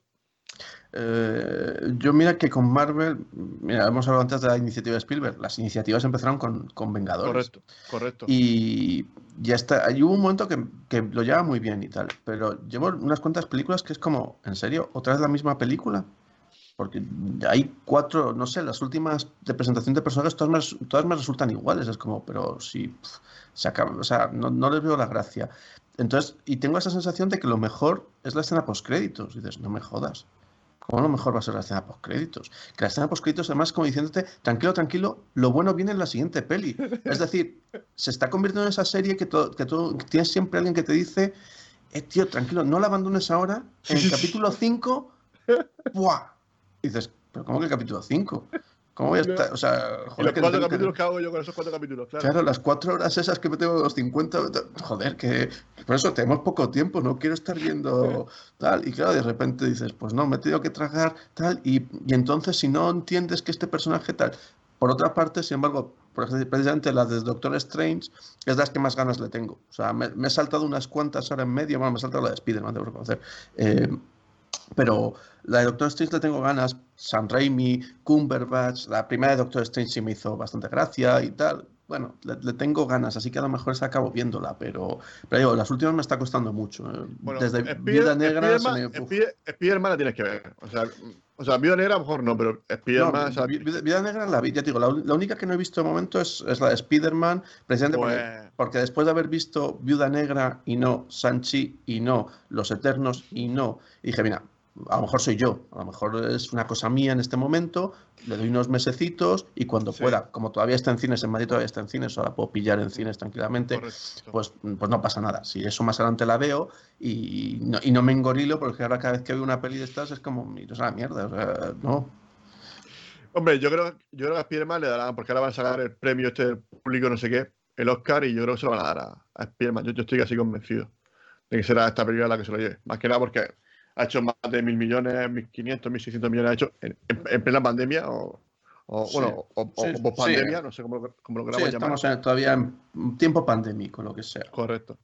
Y, y, es una cifra de locos. Para mí eso son cifras que eso Dune se comió los mocos, la otra también se comió los mocos y ha llegado esta. O sea, Tenet sí. también pegó un patacazo. Y, y Spiderman, pues eso. También es verdad que es un género un poco más familiar, porque él es más adolescente también te permite traer niños. No sé, pero no, yo no sé los motivos, pero Spiderman siempre que siempre que estrena Spiderman suele funcionar bastante bien. Sí, no, y es, uno de los más queridos de, de, Marvel. Eh, pues ahí estaba Fer Cathodic, que es un que es muy fan de, de Spider-Man. O sea, quiero decir, eh, bueno, es un personaje que es un personaje de tirón. O sea, durante mucho tiempo hasta ahora que los Vengadores han, han, sido, han sido el foco, anteriormente el eje de Marvel era Spider-Man y los mutantes, efectivamente, y lo ves ¿no? dentro de los mutantes. Y entonces, toda colección nueva que empezaba siempre tenía un crossover con Spider-Man o con Lobezno. Entonces, número uno, y entonces aparecía el personaje y Spider-Man detrás ya como, ¿en serio? Eh, número dos, y era el personaje y lo ves no detrás de venga ya. Ahora, obviamente, eso ya no, es cruzarlo con los Vengadores, que son los que tienen más tirón. Pues sí, no, tiene, tiene mucha razón, al final es, lo que tiene. Pero bueno, quisiera comentar un poquito eh, lo que comentabas tú antes, ¿no? De, este personaje de, de, Fran Lucas, ¿no? Fran Lucas, sí, señor. Es eh, basado en un libro que es La Supermosca. La supermosca. Claro, la, biografía, la verdadera historia se llama La supermosca, Superfly, eh, la verdadera historia de, Frank Lucas. creo que también estaban los, dos personajes, o sea, porque estaban vivos todavía, eh, Frank Lucas real y, el Richie este. Richie Roberts. Como, como, como, constructores también en la película. Y parece ser que, vamos, que entiendo que la película se, se acercará bastante, porque si los tenían a ellos, entiendo que la película se, toma su licencia. Me gusta mucho cómo, eh, al contrario con el padrino, mientras que él está en este ritual religioso ¿no? en la iglesia, mm. eh, en vez de cumpliendo su venganza, lo que está pasando es que todo su castillo se está viendo abajo. O sea, todo su castillo de naipe, todo su house Oscar al suelo. Eso, es, eso es, eh, totalmente totalmente. Eh, pero tiene, tiene, muchas similitudes con el padrino, o sea, y buscadas, claro. Ese final eh, de iglesia, y, además es muy bonito cómo sale y le están esperando, y, lo ve y mira para todos lados, y está Richie allí esperándole junto al coche y tal. Mm. Pero, me gusta mucho porque también en el respeto que tiene el personaje de Richie Roberts, que es un buenazo y en realidad es el héroe de la película, claramente. Mm. Eh, lo respetuosos que son esos policías tan macarras que tiene, que a la familia dicen, no, no, por favor, esperen dentro, ah, y se lo dicen por favor. O sea, no son policías de estos que llegan con, apártese, tal, no sé qué, no, son gente con muy respetuosa, por favor, esperen dentro, tal, no sé qué.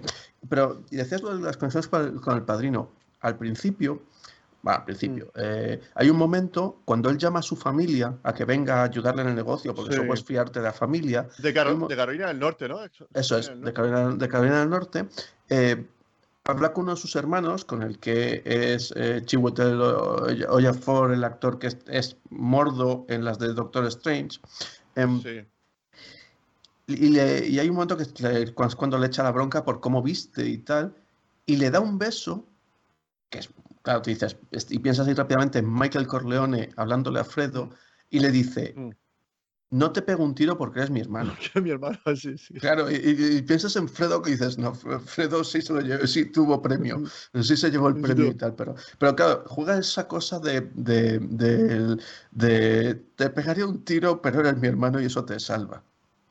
Porque este es un hombre de familia. Yo ya digo que es una película muy interesante porque presenta. Es este un poco eh, Don, Don, Toreto, ¿no? Eh, eh, Don Toreto, ¿no? Digamos que es una especie de. Sí.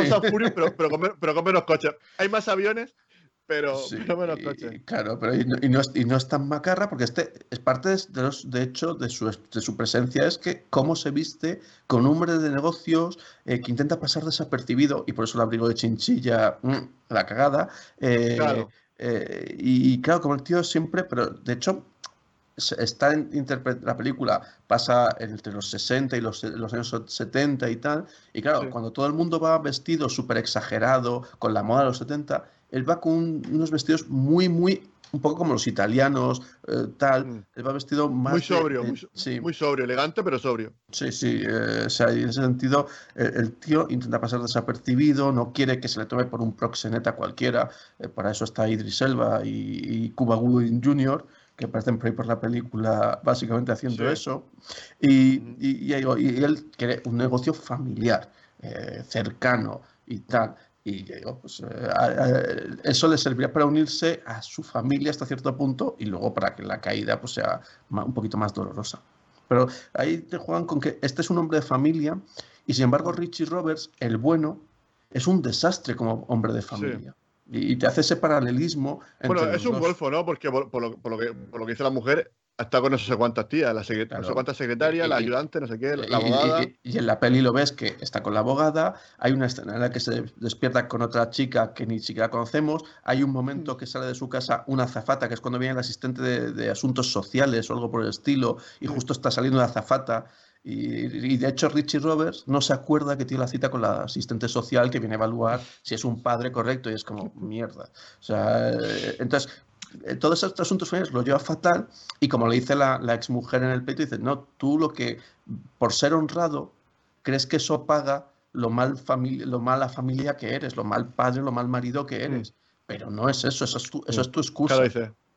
Claro, dice, tú piensas que vas a ir al cielo por, por, ser honrado, pero al final vas a ir al infierno como, todos, ¿no? O sea, no eres mejor que los policías corruptos que, que persiguen, ¿no?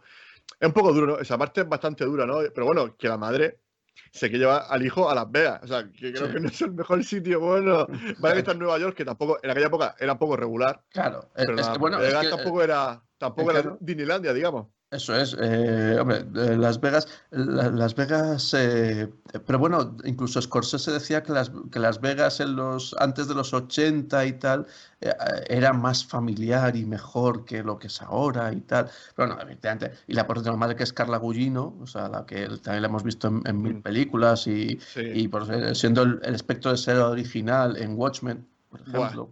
de, Snyder. Sí, señor, de, Snyder. Eh, pues es, eh, le, hice, le hice todo eso. Y claro, tienes razón, el tipo, pero es eso, porque él es un polirrecto y de hecho es su presentación, porque la película tiene tres presentaciones muy claras, los tres protagonistas principales, que son en realidad protagonista, Frank Lucas, que es la presentación con Bumpy Johnson, que es la que nos está diciendo quién es y lo que ha aprendido y lo que él va a hacer porque Van Johnson era un tío serio, que garantizaba el orden, que no sé qué, un hombre de valores muy rectos, que, además de ese discurso sobre todo se está convirtiendo en McDonald's, en negocios que, no, que, no, que no valoran lo que hacen en realidad. Y por eso digo que también Ridley Scott aquí nos cuela el discurso del artesano. Es decir, no, o sea, haz las cosas que hagas, pero hazlas con cuidado, con atención, con un cierto trato personal sobre lo que estás haciendo. Bueno, pues ahí te presenta a, a Frank Lucas, que además tiene luego la escena del velatorio, del funeral y tal, que tiene el enganche con Idris Elba, eh, y que ahí además se lleva el perro, eh, el perro de, de Bumpy Johnson. Bueno, de, todas esas cosas. Luego te presentan a Richie Roberts y, te lo presentan. Exacto, y te lo presentan con el incidente ese que le va a hacer súper famoso de encontró un millón de dólares y, el, cabrón lo devolvió. Esa escena, esa, escena, es que es buenísima, ¿no? O sea, o sea, que dice, bueno, si lo devuelve, o sea, olvídate ya de nosotros. O sea, es que, o sea, ¿cómo será aquello? Para que ya, es que si, si lo damos el dinero, ya está, estamos ya perdidos, ¿no? de hecho, el compañero se pierde. Eso es, y, que, y lo que están diciendo es, toda la policía es corrupta, y si, y si nosotros damos el dinero, nos van a coger asco y, nos, nos, nos, van a, incluso nos van a matar ellos porque van a desconfiar de nosotros y tal. Y eso es básicamente, por eso decía que es la conexión con Serpico. Esa es la historia de Serpico, en el fondo. Y... Esto es como, es como ser funcionario y, y, trabajar, ¿no? Digamos, ¿no? Que al final te miras mal. O sea, si trabajas mucho... Mal. Eso es, y, y, claro, y de hecho esto les pasa, que no les apoyan cuando tienen el incidente de que el compañero está en los projects y ha tenido una, ha matado a una persona eh, porque ha ido en teoría en una investigación, pero en realidad es porque es, un adicto ya a, las drogas y tal, y ha intentado darle el palo a uno y se lo acaba cargando. Cuando Robert llama a la, va en el coche para intentar ayudarle, está llamando por radio y dice, oye, voy a tal sitio y tal, y entonces la radio le pregunta, ¿y quién es usted? Y dice, soy Richie Roberts. Y dice, ah, no, para ti no tengo apoyo. Es como, vete a la mierda, pero es que me voy a meter. Dice, ah, no, pero para ti no, no tengo ni idea de seis cerca, lo siento. Es, o sea, que lo, lo han vendido, o sea, lo venden como Judas, ¿no? O sea, ya, o sea, que. Pero bueno, que, que esa parte me, me gusta mucho, ¿no? O sea, a mí me, gusta mucho. En, un barrio muy chungo, ¿no? Porque, o sea, allí la policía, o sea, eh, no los quieren ni ver y, claro, es, saben que la liga partísima, ¿no? Porque eh, se carga a su compañero a, a, un, a un yonki o a un traficante, no sé si sí. tampoco. Y claro, tiene que decirle a los sanitarios que le abran los ojos y que, incorporen la camilla para que parezca que está vivo. O sea, ahí se escapan, ahí se escapan por los pelos, ¿eh? O sea, porque está muy, porque es muy listo, si no. Ahí y, ahí de nuevo vuelve a surgir que este tío es recto a machamartillo, porque su compañero en la ambulancia, cuando han conseguido salir, le dice: escribe el informe eh, contando que tú estuviste conmigo y que el tío se resistió y que fue peligroso y tal. Y otro dice, no, no puedo hacer eso. Y, claro, dice, o sea, no puedo, no puedo mentir por quien sea, o sea, no, no, ni por ni, ni por mi compañero. Dice, dice, que dice, dice, un yonki ha matado a esta persona por dinero, o sea, le está llamando yonki, asesino, y encima mató ladrón, o sea, le está llamando, lo, lo en un segundo se lo explica muy rápido, o sea, porque él es sincero, ¿no? O sea, él no se calla, es, honrado y aparte es sincero, ¿no? Con, todo el mundo. Sí, y, al principio, pues después de presentar ese incidente del, millón de dólares, que, además mola muchísimo como el jefe de la comisaría le dice, pero ¿qué estáis haciendo contándolo aquí? Que os está viendo todo el mundo, joder, que tal. Y luego te presentan a Josh Brolin, es la presentación mm. más corta, porque es el personaje de los tres el que va a ser menos mm. tiempo, pero que es justo todo lo contrario. Es el poli corrupto. Es el poli que entra en el depósito, se lleva la droga y es la droga, además mola mucho porque lo mencionan así, es la droga incautada por la conexión francesa, por el French Connection. Correcto. ahí, ya piensas también en la película, en la película de William Fredkin, y, simplemente la sacan, la revenden, la cortan, se la venden a la mafia y entonces tenemos una voz en off que es uno de los mafiosos que está diciendo que son los que ha estado en el funeral de, de Bumpy Johnson, por tanto sabemos que mm. conoce a Frank Lucas y justo se empieza a escuchar la voz de ese personaje que es interpretado por John Polito, que salía muerto entre las flores, la gente lo recordará por ahí quizá tal vez, y que, y que va diciendo... John Polito también salía en Los Sopranos. No me acuerdo. Eh, ahí yo tengo más capas. Es un clásico actor italoamericano con bigotito y tal. Yo, yo, lo que más lo asocio son películas de los Cohen y ese tipo de, cuestiones. Pero vamos. Eh, y el tío. Em, eso le está diciendo a Frank Lucas, fíjate que hijos de puta, que nos están haciendo comprar nuestra propia mercancía encima rebajada y tal, qué asco. Y ahí ya vuelve la película a Frank Lucas y que está cogiendo la idea de que mejor producto, cómo consigo saltarme esta forma de entrar al mercado y tener un mejor producto que vender a un precio tal y con eso voy a echar a todo el mundo, que es lo que va a pasar. Sí, no, o sea, o sea, es un, o sea, una estrategia comercial como muy agresiva, ¿no? Muy estilo americano, ¿no? Que al final el estilo americano de, ventas y, de comercio es muy agresivo, ¿no? Ellos no tienen miramiento y creo que es, él es, es un American Dream, no es el sueño americano, pero digamos que con la droga, porque al final es lo que es, va directamente al, productor de, la materia. bueno, que aquí ya ah, vemos la guerra, ¿no? Que estaba, estaba en plena guerra eh, con, Vietnam y se habla con, con, un tío súper chungo, ¿no? Que, fabrica ahí y le, y le, pide 100 kilos directamente. Sí, sí. Pero, pero ¿cómo te lo vas a llevar? Tú no te preocupes. Tú, ese, es mi problema. Es mi problema, correcto, correcto. Sí. muy eh, bien, muy bien. Eh, no, está, está, muy bien y eso justo es muy... Bueno, de hecho yo creo que el eslogan de esta película en los carteles es el sueño americano tiene dos caras o algo por el estilo, o hay dos vías de conseguir el sueño americano. Y precisamente eso es lo curioso porque el personaje de Fran Lucas y es por eso que puedes empatizar con él. Es un tío recto, es un tío de familia, es un empresario. Y dices, claro, su negocio es una mierda, porque es vender, vender heroína. Eh, claro, pero el tío vende la mejor heroína al precio competitivo, no sé qué, es como wow. Pero al mismo tiempo, yo creo que eso lo hacen bien. De vez en cuando te, remarcan que Fran Lucas es un hijo de puta, como la primera escena de la película, que es echándole gasolina a un pavo, echándole, prendiéndole fuego y luego metiéndole cuatro tiros. O cuando le pega el tiro a Idris Elba. Se planta delante y pum.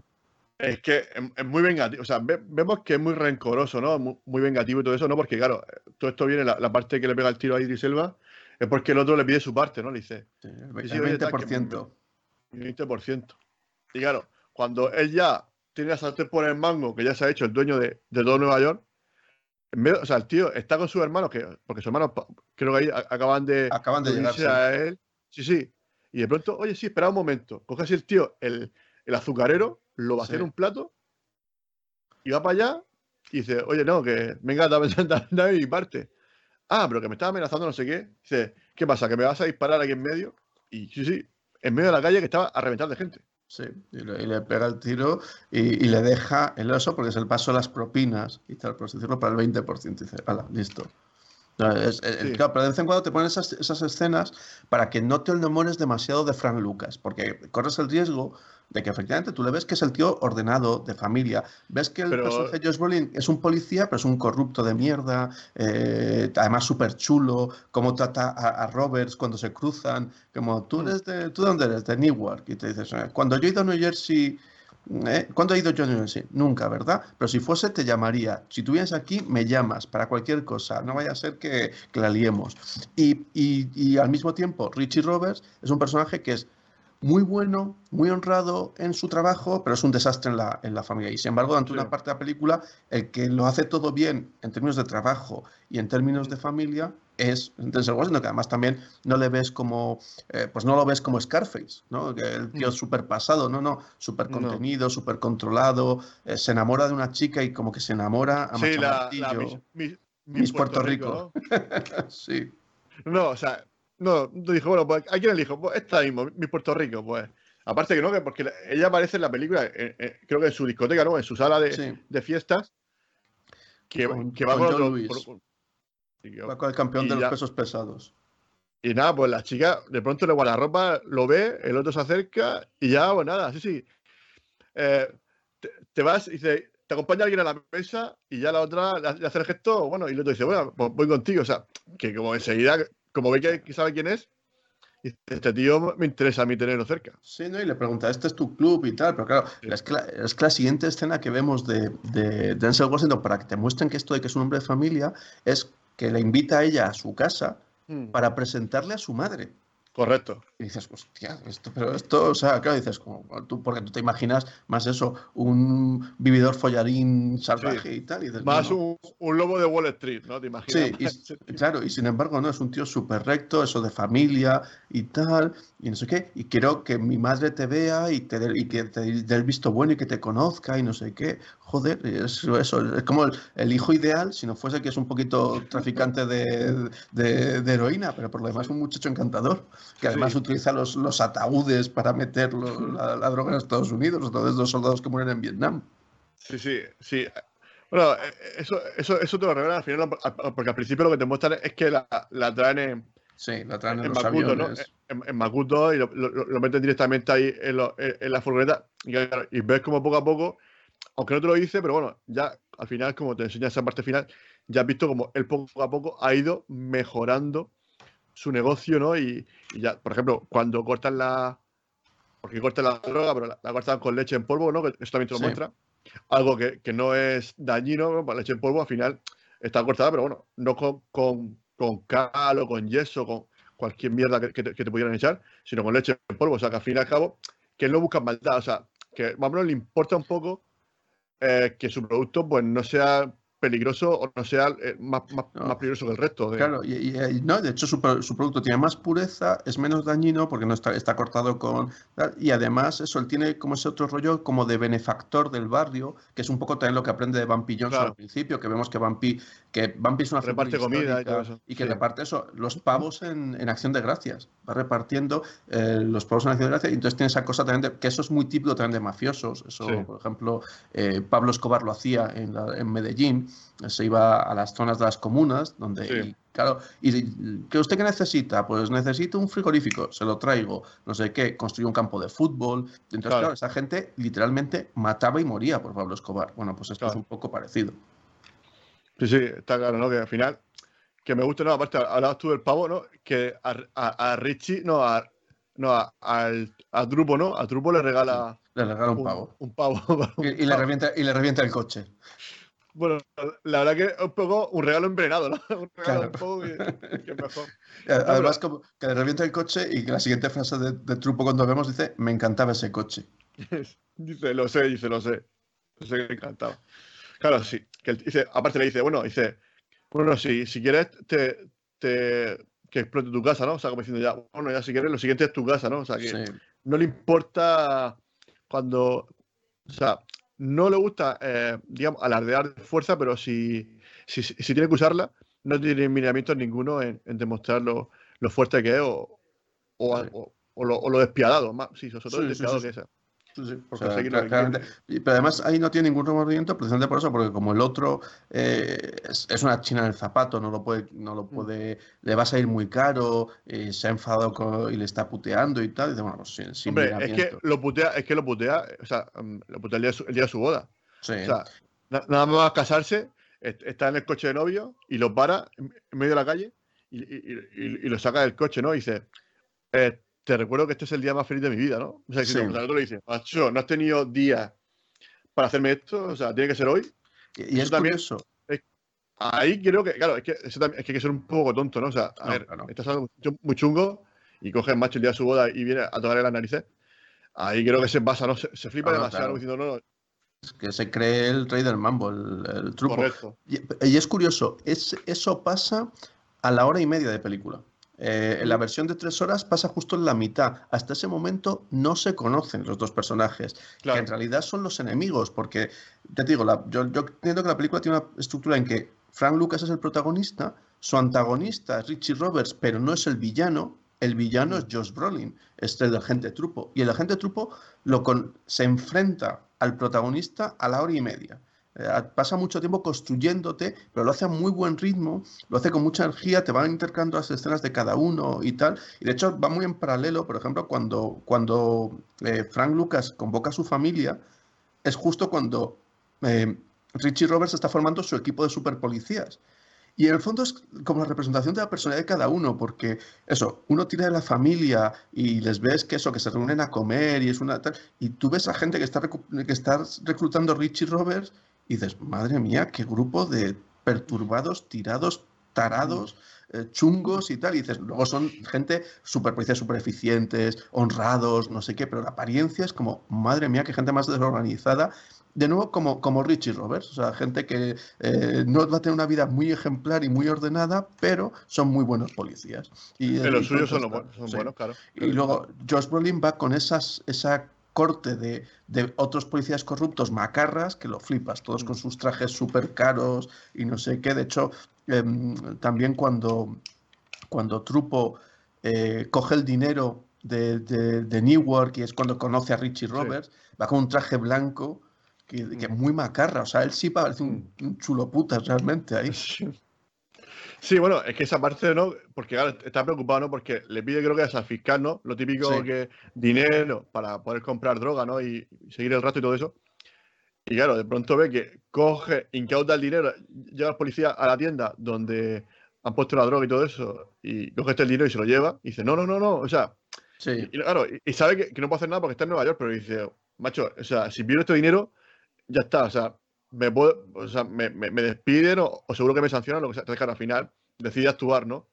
Aunque sabe que eso le va a costar caro, ¿no? Porque al final el otro dice, pero tú qué haces aquí, ¿no? Es lo que tú comentabas antes, ¿no? De que el otro se lo explique. Sí, eh, eh, eh, pero además también por eso, porque es como policía de ciudad, policía de pueblo. Es como tú, eres de, tú eres de New Jersey, yo soy de Nueva York, que es lo que está diciendo Frank Trupo. Yo soy de Nueva York, aquí, además soy de la unidad de investigación especial, que es lo que le dice también luego a, a, Frank Lucas. Dice, ¿qué pone en mi placa? Especial, ¿verdad? O sea, a mí no me vas a sobornar como al resto, soy especial. Es como guay. Tal. Y, y, el otro dice, como tú eres de pueblo, yo soy de ciudad, si vienes a Broadway, me llamas y ya veremos si te dejo venir. O sea, vienes si me apetece a mí. Como, bueno, va muy, va muy desobrado.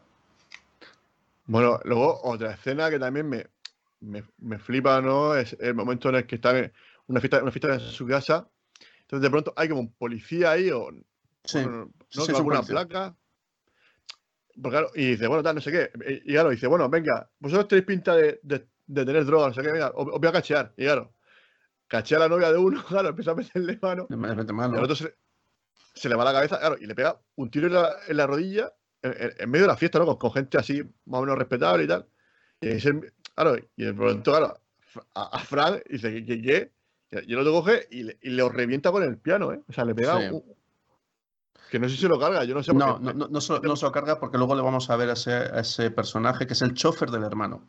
Eh, es, el, es el chofer guardaespaldas del hermano eh, que de hecho le vamos a ver que le detienen porque precisamente tiene un tiroteo con la novia. Lo vamos a ver que más ah, adelante sí, correcto. El, tiroteo con la novia y tal, y va a ser uno de los que cante y aparte de los cuales van a destapar un poco la construcción de lo que tiene Fran Lucas ahí montado. Por cierto, ese actor, eh, si alguien, algunos a lo mejor cuando si van a, se animan a ver la peli de American Gangster, ese actor sale eh, actualmente en la serie de Richard es un personaje secundario, pero muy, importante. buena, buena serie, buena serie. Buena a, mí, a, mí, me ha gustado, sí. Eh, es una serie entretenida. Richard, Jack Ryan, son series entretenidas que se ven muy bien y, se disfrutan mucho y eh, que la gente que las vea. Y digo, pues el policía de Boston negro es este actor que hace de, de este tío que se cabrea en la, en la fiesta eh, después de que se han pegado, un par de tiritos de coca, eh, se calienta la cosa, le pega el tiro, y eso, y, y, Lucas les mete un regañón, o sea, además de que le mete una paliza de cojones, les mete un regaño a todos como dice, estáis siendo una mierda, estáis actuando, eso, como, como, como imbéciles. A partir de ahora nadie habla conmigo, solo este hermano habla conmigo, cualquier cosa pasa por él. Y mientras está echando la bronca al pobre muchacho que está limpiando la sangre de la, de la alfombra, como, coño, que no frotes, joder, que, que los tiendes más, que tiene que hacer no sé qué.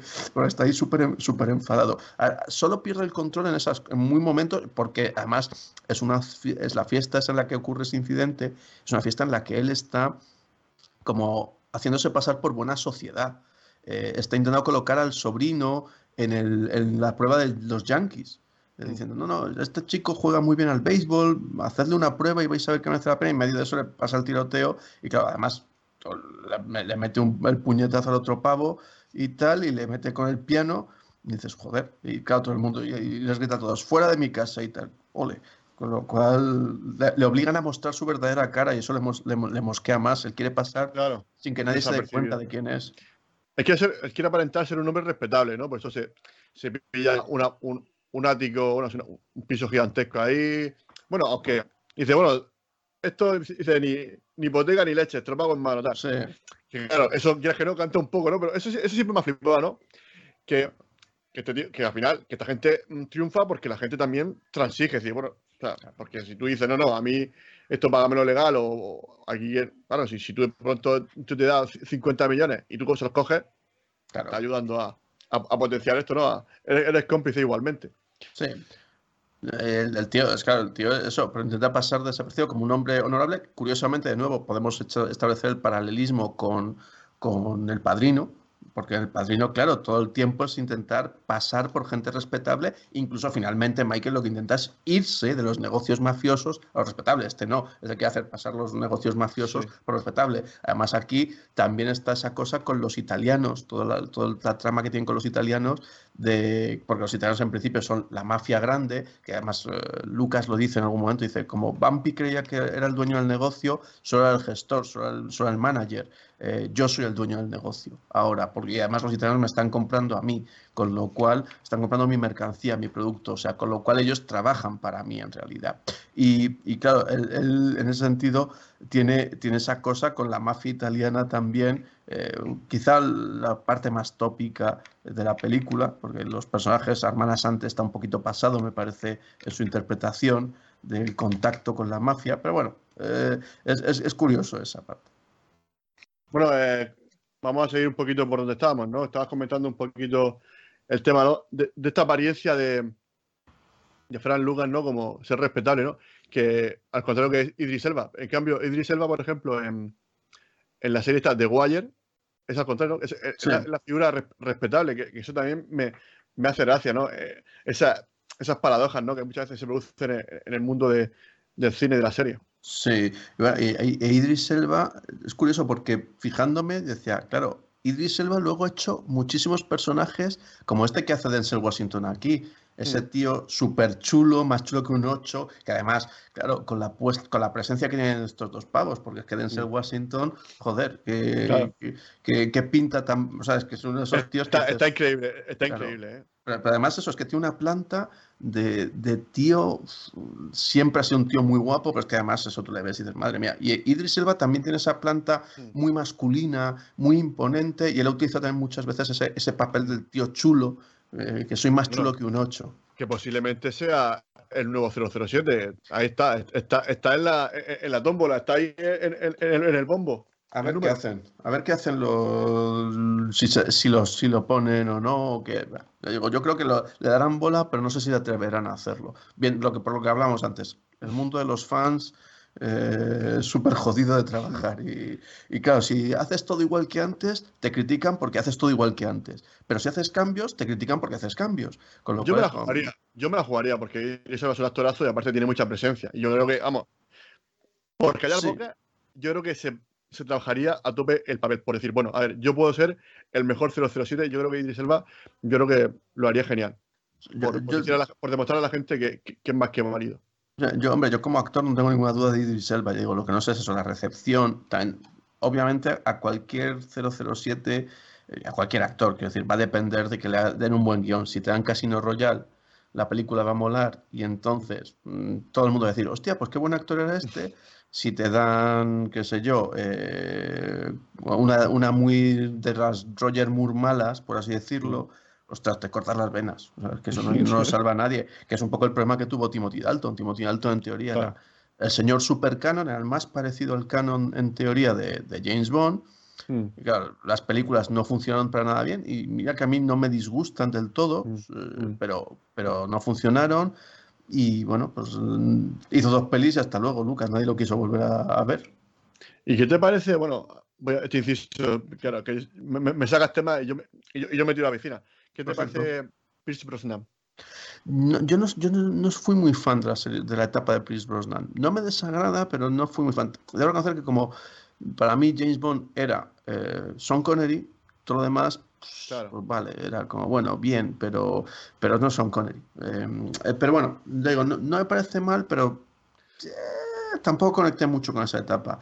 Claro, claro mi problema es que, claro, para mí, Pete es 007, o sea, yo, ha sido mi primero, ¿no? Y claro, al final eso perdura. Y con GoldenEye, recuerdo GoldenEye, cuando se tira ahí por la, por la esa imagen icónica, que luego, aparte, sacaron un juego que era muy parecido, que era, estaba genial, ¿no? Recuerdo ese juego de GoldenEye. Yo, yo, mira, de, GoldenEye, como curiosidad, la vi en cine y la vi en unos cines que acababan de abrir. Y ahí fue cuando fue la primera vez que me pasó, luego me pasó con otros cines, y fue cuando aprendí que los cines que según recién abren, la proyección muy bien y tal, pero siempre tienen desajustado el sonido. Mm. Muy alto yo no he escuchado tiros más fuertes en mi puta vida. Hostia, qué, qué dolor de cabeza. O sea, y la, siguiente película con la que me di cuenta de eso, que fue, claro, esto me pasó eh, con GoldenEye y años después me pasó que justo los cines Acteon acaban de abrir y allí vi Matrix. Y les pasó lo mismo. Tenían desajustado el sonido muy alto y claro, cada tiroteo era una tortura. O sea, era de esto de me sangran los oídos, por Dios, sacadme de aquí. Eh, con lo cual quizá no conecté mucho con la película por eso. Pero digo, eh, el tono de, de Pierce Brosnan eh, me recordaba más al tono de Roger Moore y hmm. más, más jocoso de algún modo, hmm. más de eso de, y me arreglo la corbata y hago gestito de no sé qué cosa y tal. Y a mí, y es curioso, porque Pierce Brosnan en Remington Steel me hacía gracia, pero no sé, con James Bond no, no conecté del todo. O sea, veo las pelis y más o menos. Yo las pelis de James Bond las conocía también antes de Videoclub, de base tirar de Videoclub. Y Telemadrid las daba mucho. Telemadrid cuando empezó a emitir debió comprar el pack y las colaba con bastante frecuencia. Entonces, pues era fácil que te las hubieses visto todas. Bueno, no sé si. Bueno, al final yo creo que hemos comentado bastante la película. No sé si quieres comentar alguna cosita más. ¿No, ¿no hemos dejado algo? Hemos dejado, pues a ver, que, voy a repasar aquí si tengo alguna, alguna nota curiosa o alguna tal así que merezca la pena, que merezca la pena eh, recordar. Pero yo, sobre todo, sobre todo eso, que la, que la peña vea la peli. Claro, hombre, bueno, decir que Russell creo, creo que también está, o sea, hemos hablado de que, está muy bien, pero Russell creo, creo que también está increíble. Y tiene un personaje más, más humilde, más tapado. Es curioso porque a mm. Russell Crowe se le recuerda mucho también por sus personajes como más macho, con más mm. bravado y mm. tal. Eh, pues eso, obviamente, Gladiator. Em, eh, pues el, personaje de LA Confidential, que es la hostia. O sea, es película. la película es acojonante y yo debo reconocer que es uno de los actores, o sea, de estos que físicamente en esa peli llega a imponer, llega a dar miedo. O sea, cuando el tío se pone a, esa parte que tiene de que es un mangurrián que va dando mm. hostias a todo mafioso que se acerca a Los Ángeles, llega un momento que dices, pero hostia, este tío está, o sea, revienta el que sea. Eh, Hombre, a mí me gusta mucho eh, en dos tipos duros, no sé si lo has visto. Sí, es, una película. es súper divertida, sin pretensiones, me encanta. a mí me encanta y, justo comentaba, hablé hace poco bien de ella, no recuerdo con quién fue, pero justo lo mencionaba porque es una peli muy, muy divertida, muy desacomplejada, mm. muy setentas en la ambientación, ochentas en la actitud, eh, y, Ryan Gosling está graciosísimo, joder. Sí. el que siempre se dice, no, es como un palo, no, tío, es muy gracioso. Tiene, mucha química ellos dos y creo que eso está muy bien. Sí, pues eh, lo que decía eso, que, que Russell Crowe se le olvidan otros papeles, por ejemplo, este que es muy modesto, claro, está la sombra de, Denzel Washington y tal, pero que tiene momentos muy bonitos, como el del juicio, precisamente el de la custodia, en el mm. cual el tío reconoce que es un, es un padre de mierda, básicamente. Y, se lo cede a Mara. exacto. Y, y, por ejemplo, también me gusta mucho cómo está en Red de Mentiras la película también de Ridley Scott que comentaba antes con, con eh, Leonardo DiCaprio, que son, sobre son espías, son agentes de la CIA, y hace un agente de la CIA muy chungo, muy curioso, pero es justo el que no es el agente de campo, el que está en las oficinas. Y me mola muchísimo esa peli, cómo está el tío, pues siempre está entrando por teléfono y a lo mejor está en su casa preparando el desayuno a los niños, entonces está diciendo a otro, sí, sí, sí, tú pincha el teléfono no sé quién, tú haz no sé qué cosa y tal. Y ese personaje me mola mucho. Y es un actor estupendo, incluso yo diré que Los Miserables, que es una película que me gusta regular tirando a poco, y que mm. bueno, Hugh Jackman está muy bien, porque Hugh Jackman canta, es guapo y es, la, es todo. El personaje que me parece más expresivo y mejor interpretado es en realidad el de Russell Crowe. Y mm. entre otras cosas porque canta mal y no le preocupa cantar mal porque lo que quiere es interpretar con la canción y su personaje eh, eh, está muy bien logrado. Diego, es, es, un actor que está muy bien y en esta peli está muy bien un poco a la sombra de, Denzel Washington y luce menos y la gente se acordará menos de él. Diego, es un, está, está muy muy bien y te crees muy bien esos momentos cuando se encuentran precisamente eh, que se respetan, que están al mismo nivel en el fondo, o sea, que, que, se reconocen como, vale, y como le intenta, pues le, tira el, el hueso de Denzel Washington a ver si es efectivamente incorruptible. Correcto. y tal, y dices, sí, sí. Es, es, el, es, el, diablo, ¿no? La, tentación, ¿no? De, sí. bueno, vale, bueno, ya he visto eso y tal. Y luego, pues claro, es un poco eso, los, terminan, terminan ahí, ahí de amiguetes y tal. Bueno, hombre, porque al final canta, al final canta. Dice, bueno, a ver, esto puede ser o o te puedes quedar aquí toda la vida en la cárcel, muy rico, o salir pronto, pero sin, sin nada. Tú sí. elige tú, ¿no? O sea, se, se deja muy claro. Sí. Me gusta cómo se plantea. Claro, ¿no? Y, está bien. Tiene ese, como ese encanto también de los. Joder, no, no son. No son psicópatas, no son. Eh, o sea, no es Kevin Spacey en, en Seven. No mm. es ese tipo de malo. Ni, ni, ese, ni, ni, ni ese, ese tipo de policía que representa a Brad Pitt en esa peli. No, son dos profesionales haciendo un trabajo. Y es como, oye, mira, yo necesito que tú cantes y tal. ¿Quieres cantar? Pues te vas a quitar unos años de condena. Ah, vale, perfecto. Y bueno, de hecho, es un poco, es un poco como, como, como Wall Street, ¿no? Que al final, que también basado en hechos reales, que al final el tío canta, ¿no? O sea, pasa sí. que, claro, vende a todos sus amigos, o sea, vende a, a, todo su equipo, y al final, que también es eso, un tío despiadado que también, pues, hace, engaña a todo el mundo para, para hacerse rico, y al final, pues, oye, pues, para salir antes y, y, conseguir mejor, mejor renta que el resto, pues canta, vende a todos sus amigos. Sí, aquí lo que pasa es que como ya ha perdido a su familia o, la, o está camino de perderla, de Fran Lucas, pues tampoco tiene mucho que perder, porque, mm. porque de hecho, eh, la escena que, que, me, que, está muy bien, porque si te fijas, la, la verdad es que la película no tiene, tiene un ritmo muy constante, no tiene como super pico, no tiene super escenas de acción, no tiene set pieces muy grandes, quizás salvo el asalto precisamente a los laboratorios sí. de... Buah, esa de, está muy bien. Claro, está muy, está muy, bien, es muy vigorosa, pero además tiene mucho sentido porque es el momento en que precisamente pues, muere el sobrino, eh, el hermano lo capturan y después vamos a tener la escena en que la madre le, le abofetea.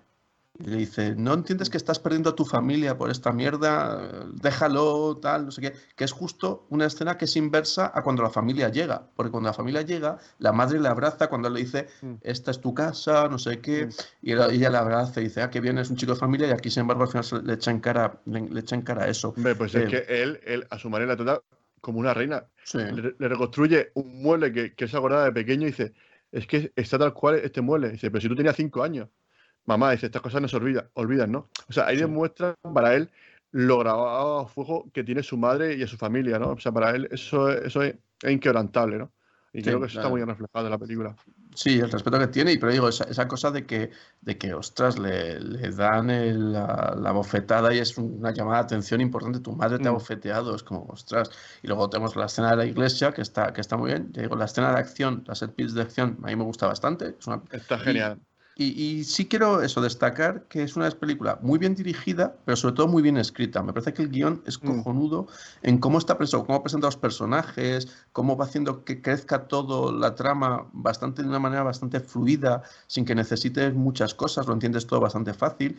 Y claro, es que el guionista es Steve Silan, que es un guionista que ha trabajado con Spielberg, que ha hecho un montón de guiones, y dirigió una película muy buena que a mí me gusta mucho, que es En busca de Bobby Fischer. Es una película que me encanta del, del ajedrez con un niño sí. y tal. Me encanta, se... esa película me encanta.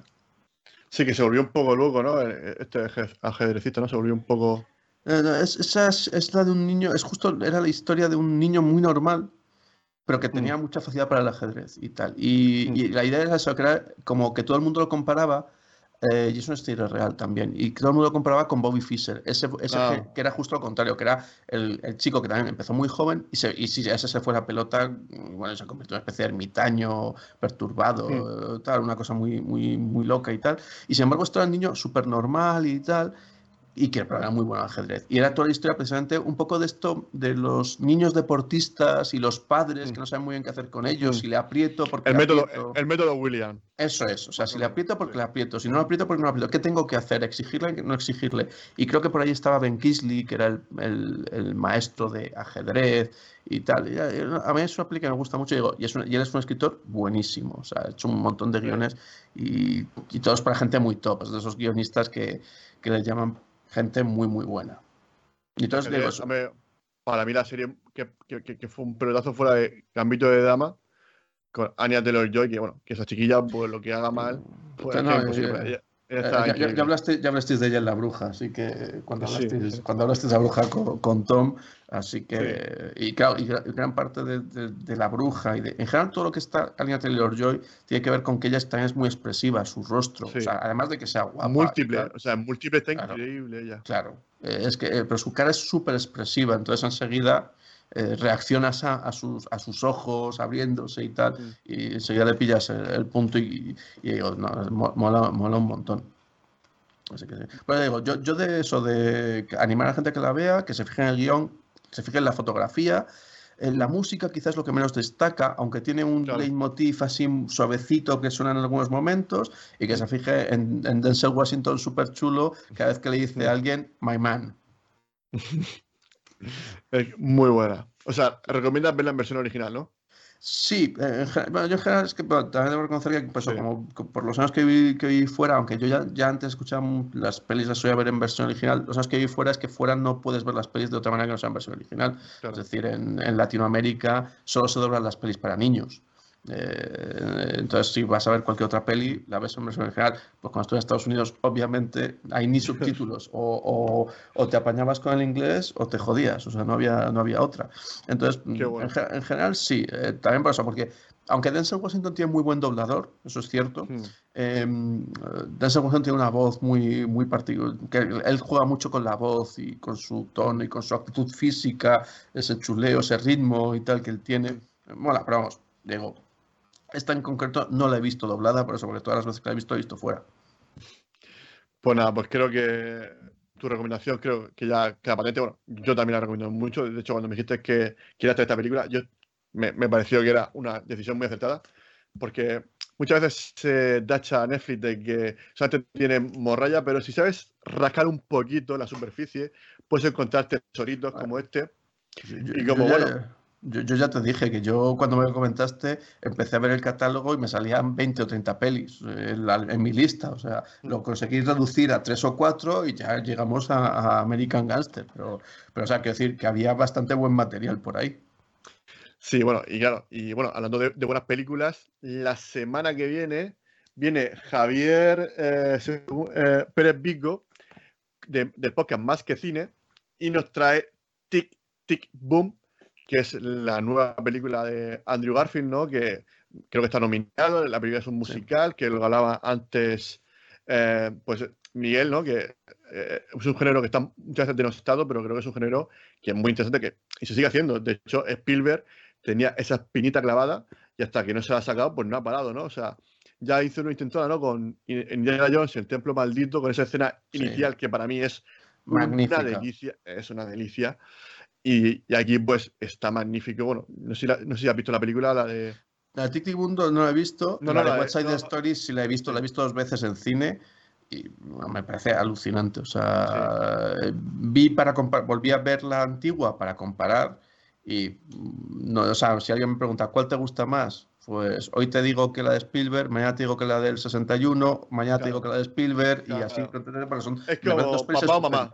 Sí, y, y, he de reconocer que es eso, es esas pelis en las que Spielberg rueda de lujo. Es que es mm. eso, es un, un tío, además sin ya sin necesidad de, decir, ruedo así de bien porque quiero, no porque me sale naturalmente, no, no es porque quiera lucirme ni nada, no, me sale así, soy así de bueno, joder. Claro, es mi estilo y me gusta rodar así. No, no, totalmente de acuerdo, los números son fantásticos y nada, pues eso, mm, gracias por haber venido hoy aquí. No, un placer, mi, dosis de murcianidad eh, en vena. Y nada, que esperemos que, bueno, cuando quieras estar en tu casa, algún especial que hagamos, que, te quieras pasar por aquí, pues eres más que bien recibido aquí en, Murcia, en Just Live It. Y nada, pues esperemos que la semana que viene con, pues eso, con Javier Pérez eh, Vico, con este Tic Tic Boom, que yo tengo muchas ganas, que no la he visto, pero Andy Garfield me ha dicho que está fantástico, que lo hace, lo clava, o sea, que tengo muchísimas ganas de, verla y ver este musical. Que aunque no he visto muchos musicales, sí que es verdad que Gris, que yo creo que es la que más he visto, bueno, también es por la que más, como tú comentabas, que siempre has comentado muchas veces hoy, el tema de la televisión, la importancia que tiene la televisión, y creo que la televisión eh, con Gris, creo que pues es de las primeras que, junto con Pretty Woman, ahí está, son de las que yo creo que más veces pone, porque saben que no fallan, saben que la gente las ve y, o sea, las pillas a mitad y te, y te quedas y, te la ves, ¿no? Porque es una delicia, ¿no? Y, eso, conectas muy, hay una generación que conecta mucho con esa, con esa peli, eh, los números, pues, Travolta, joder, es que Travolta es un icono, entre otras cosas, por esto. Y ya, luego por Pulp Fiction y luego por no sé qué y por todas las colaboraciones con Valle de Palma. Pero si uno tiene que escoger una foto de Travolta es con su chupa y con hmm. su tupé. Correcto. Bueno, y Olivia Newton-John que también está fantástica. Sí. Eh, pues nada, pues eso, que estamos con Titi Boom. En Netflix, como siempre, nuestra casita, siempre intentamos, nuestro nidito de amor, allí echamos siempre los viernes un, un muy bueno. Aquí, como siempre, en Twitch, ya sabéis que nos podéis seguir tanto en Twitter, en Facebook, en Instagram, tenemos también nuestro grupo de Telegram, en Just Leave It. Eh, ya sabéis, pues lo que queráis, aquí todo, todo el mundo es bien recibido. Nosotros estamos abiertos a invitados de todo tipo y todo género. Aquí no cerramos la puerta a nadie. Nos gusta la variedad, nos gusta, pues eso. Aunque nos reducimos a Netflix, pero eh, dentro de Netflix, lo que sea, lo, tratamos, no hay, miedo. De que sea una película de un 2 que una película de un 10. Aquí, lo importante es pasar un buen rato, hablar de cine, disfrutar del cine, que es lo importante, ¿no? Y conocer gente que a mí me encanta, ¿no? Y estoy deseando de, ir a Madrid y, conocer pues tanta gente que hay en Madrid que porque me, da un poco de envidia, ¿no? Porque eh, lo que tú comentabas, pues, oye, pues te vas a un todopoderoso, te vas a un cinemascopazo, te vas a un Cine Cineforum, al Prado cuando quieres. Eh, hay, muchos preestrenos, las premieres, no sé qué. Si, si, porque si, te dedicas a este mundo de, digamos, de comunicación, de, cine, tienes muchas oportunidades de asistir a, eventos, ¿no? Que, creo que, pues si te gusta esto, es, es, disfrutar, es estar, bueno, estoy en Disneylandia, ¿no? Porque una premier que van los actores que a lo mejor, yo qué sé, pues Hugh Jackman o quien sea. O, sí. o Bardem, que ahora mismo están muy de moda, ¿no? No sé, pues creo que es un privilegio. Y, y, o sea, es, eso, y además tiene muchos festivales también, que desde la mm. Cutrecom a. Sí. Eh, o sea, hay todo tipo de festivales. Y vas a encontrar algo que te guste seguro. Eso, eso es lo bueno. No, yo la vez que he ido a Madrid me lo he pasado teta, se me lo he pasado en grande, o sea, he disfrutado y, y siempre, no, y siempre tengo ganas de, volver, ¿no? Eh, es la capital y, es por algo, ¿no? Que, o sea, que yo soy muy murciano, pero vamos, Madrid me encanta y aunque mi familia está en Barcelona, ¿no? O sea, Barcelona, yo soy muy fan de Barcelona, pero vamos, las dos ciudades las tengo. Sí. Eh, eh, mira, es curioso, en muchos países existe esa dualidad de dos ciudades principales que molan las dos mucho, pero tienen personalidades muy distintas. O sea, mm. una siempre es como más capital y por tanto un poquito quizá más seria en algún sentido, mm. la otra es como más colorista, más tal. Mm. Y, pero que joder, las son ciudades que molan siempre mucho. Digo, pues eso, eso pasa en muchos países. digo, en Estados Unidos, Washington es más seria y tal. Nueva York es otro rollo totalmente distinto. Nueva York mola mucho. Eh, en, eh, vamos, Nueva York es, podrías andar, o sea, podrías ir por allí levitando por la energía que tiene esa ciudad sin pisar el suelo. Es increíble. Eh, y, efectivamente eso de la ciudad que nunca duerme, totalmente cierto. Eh, y eso tiene una energía súper super peculiar. Muy, muy, muy curiosa.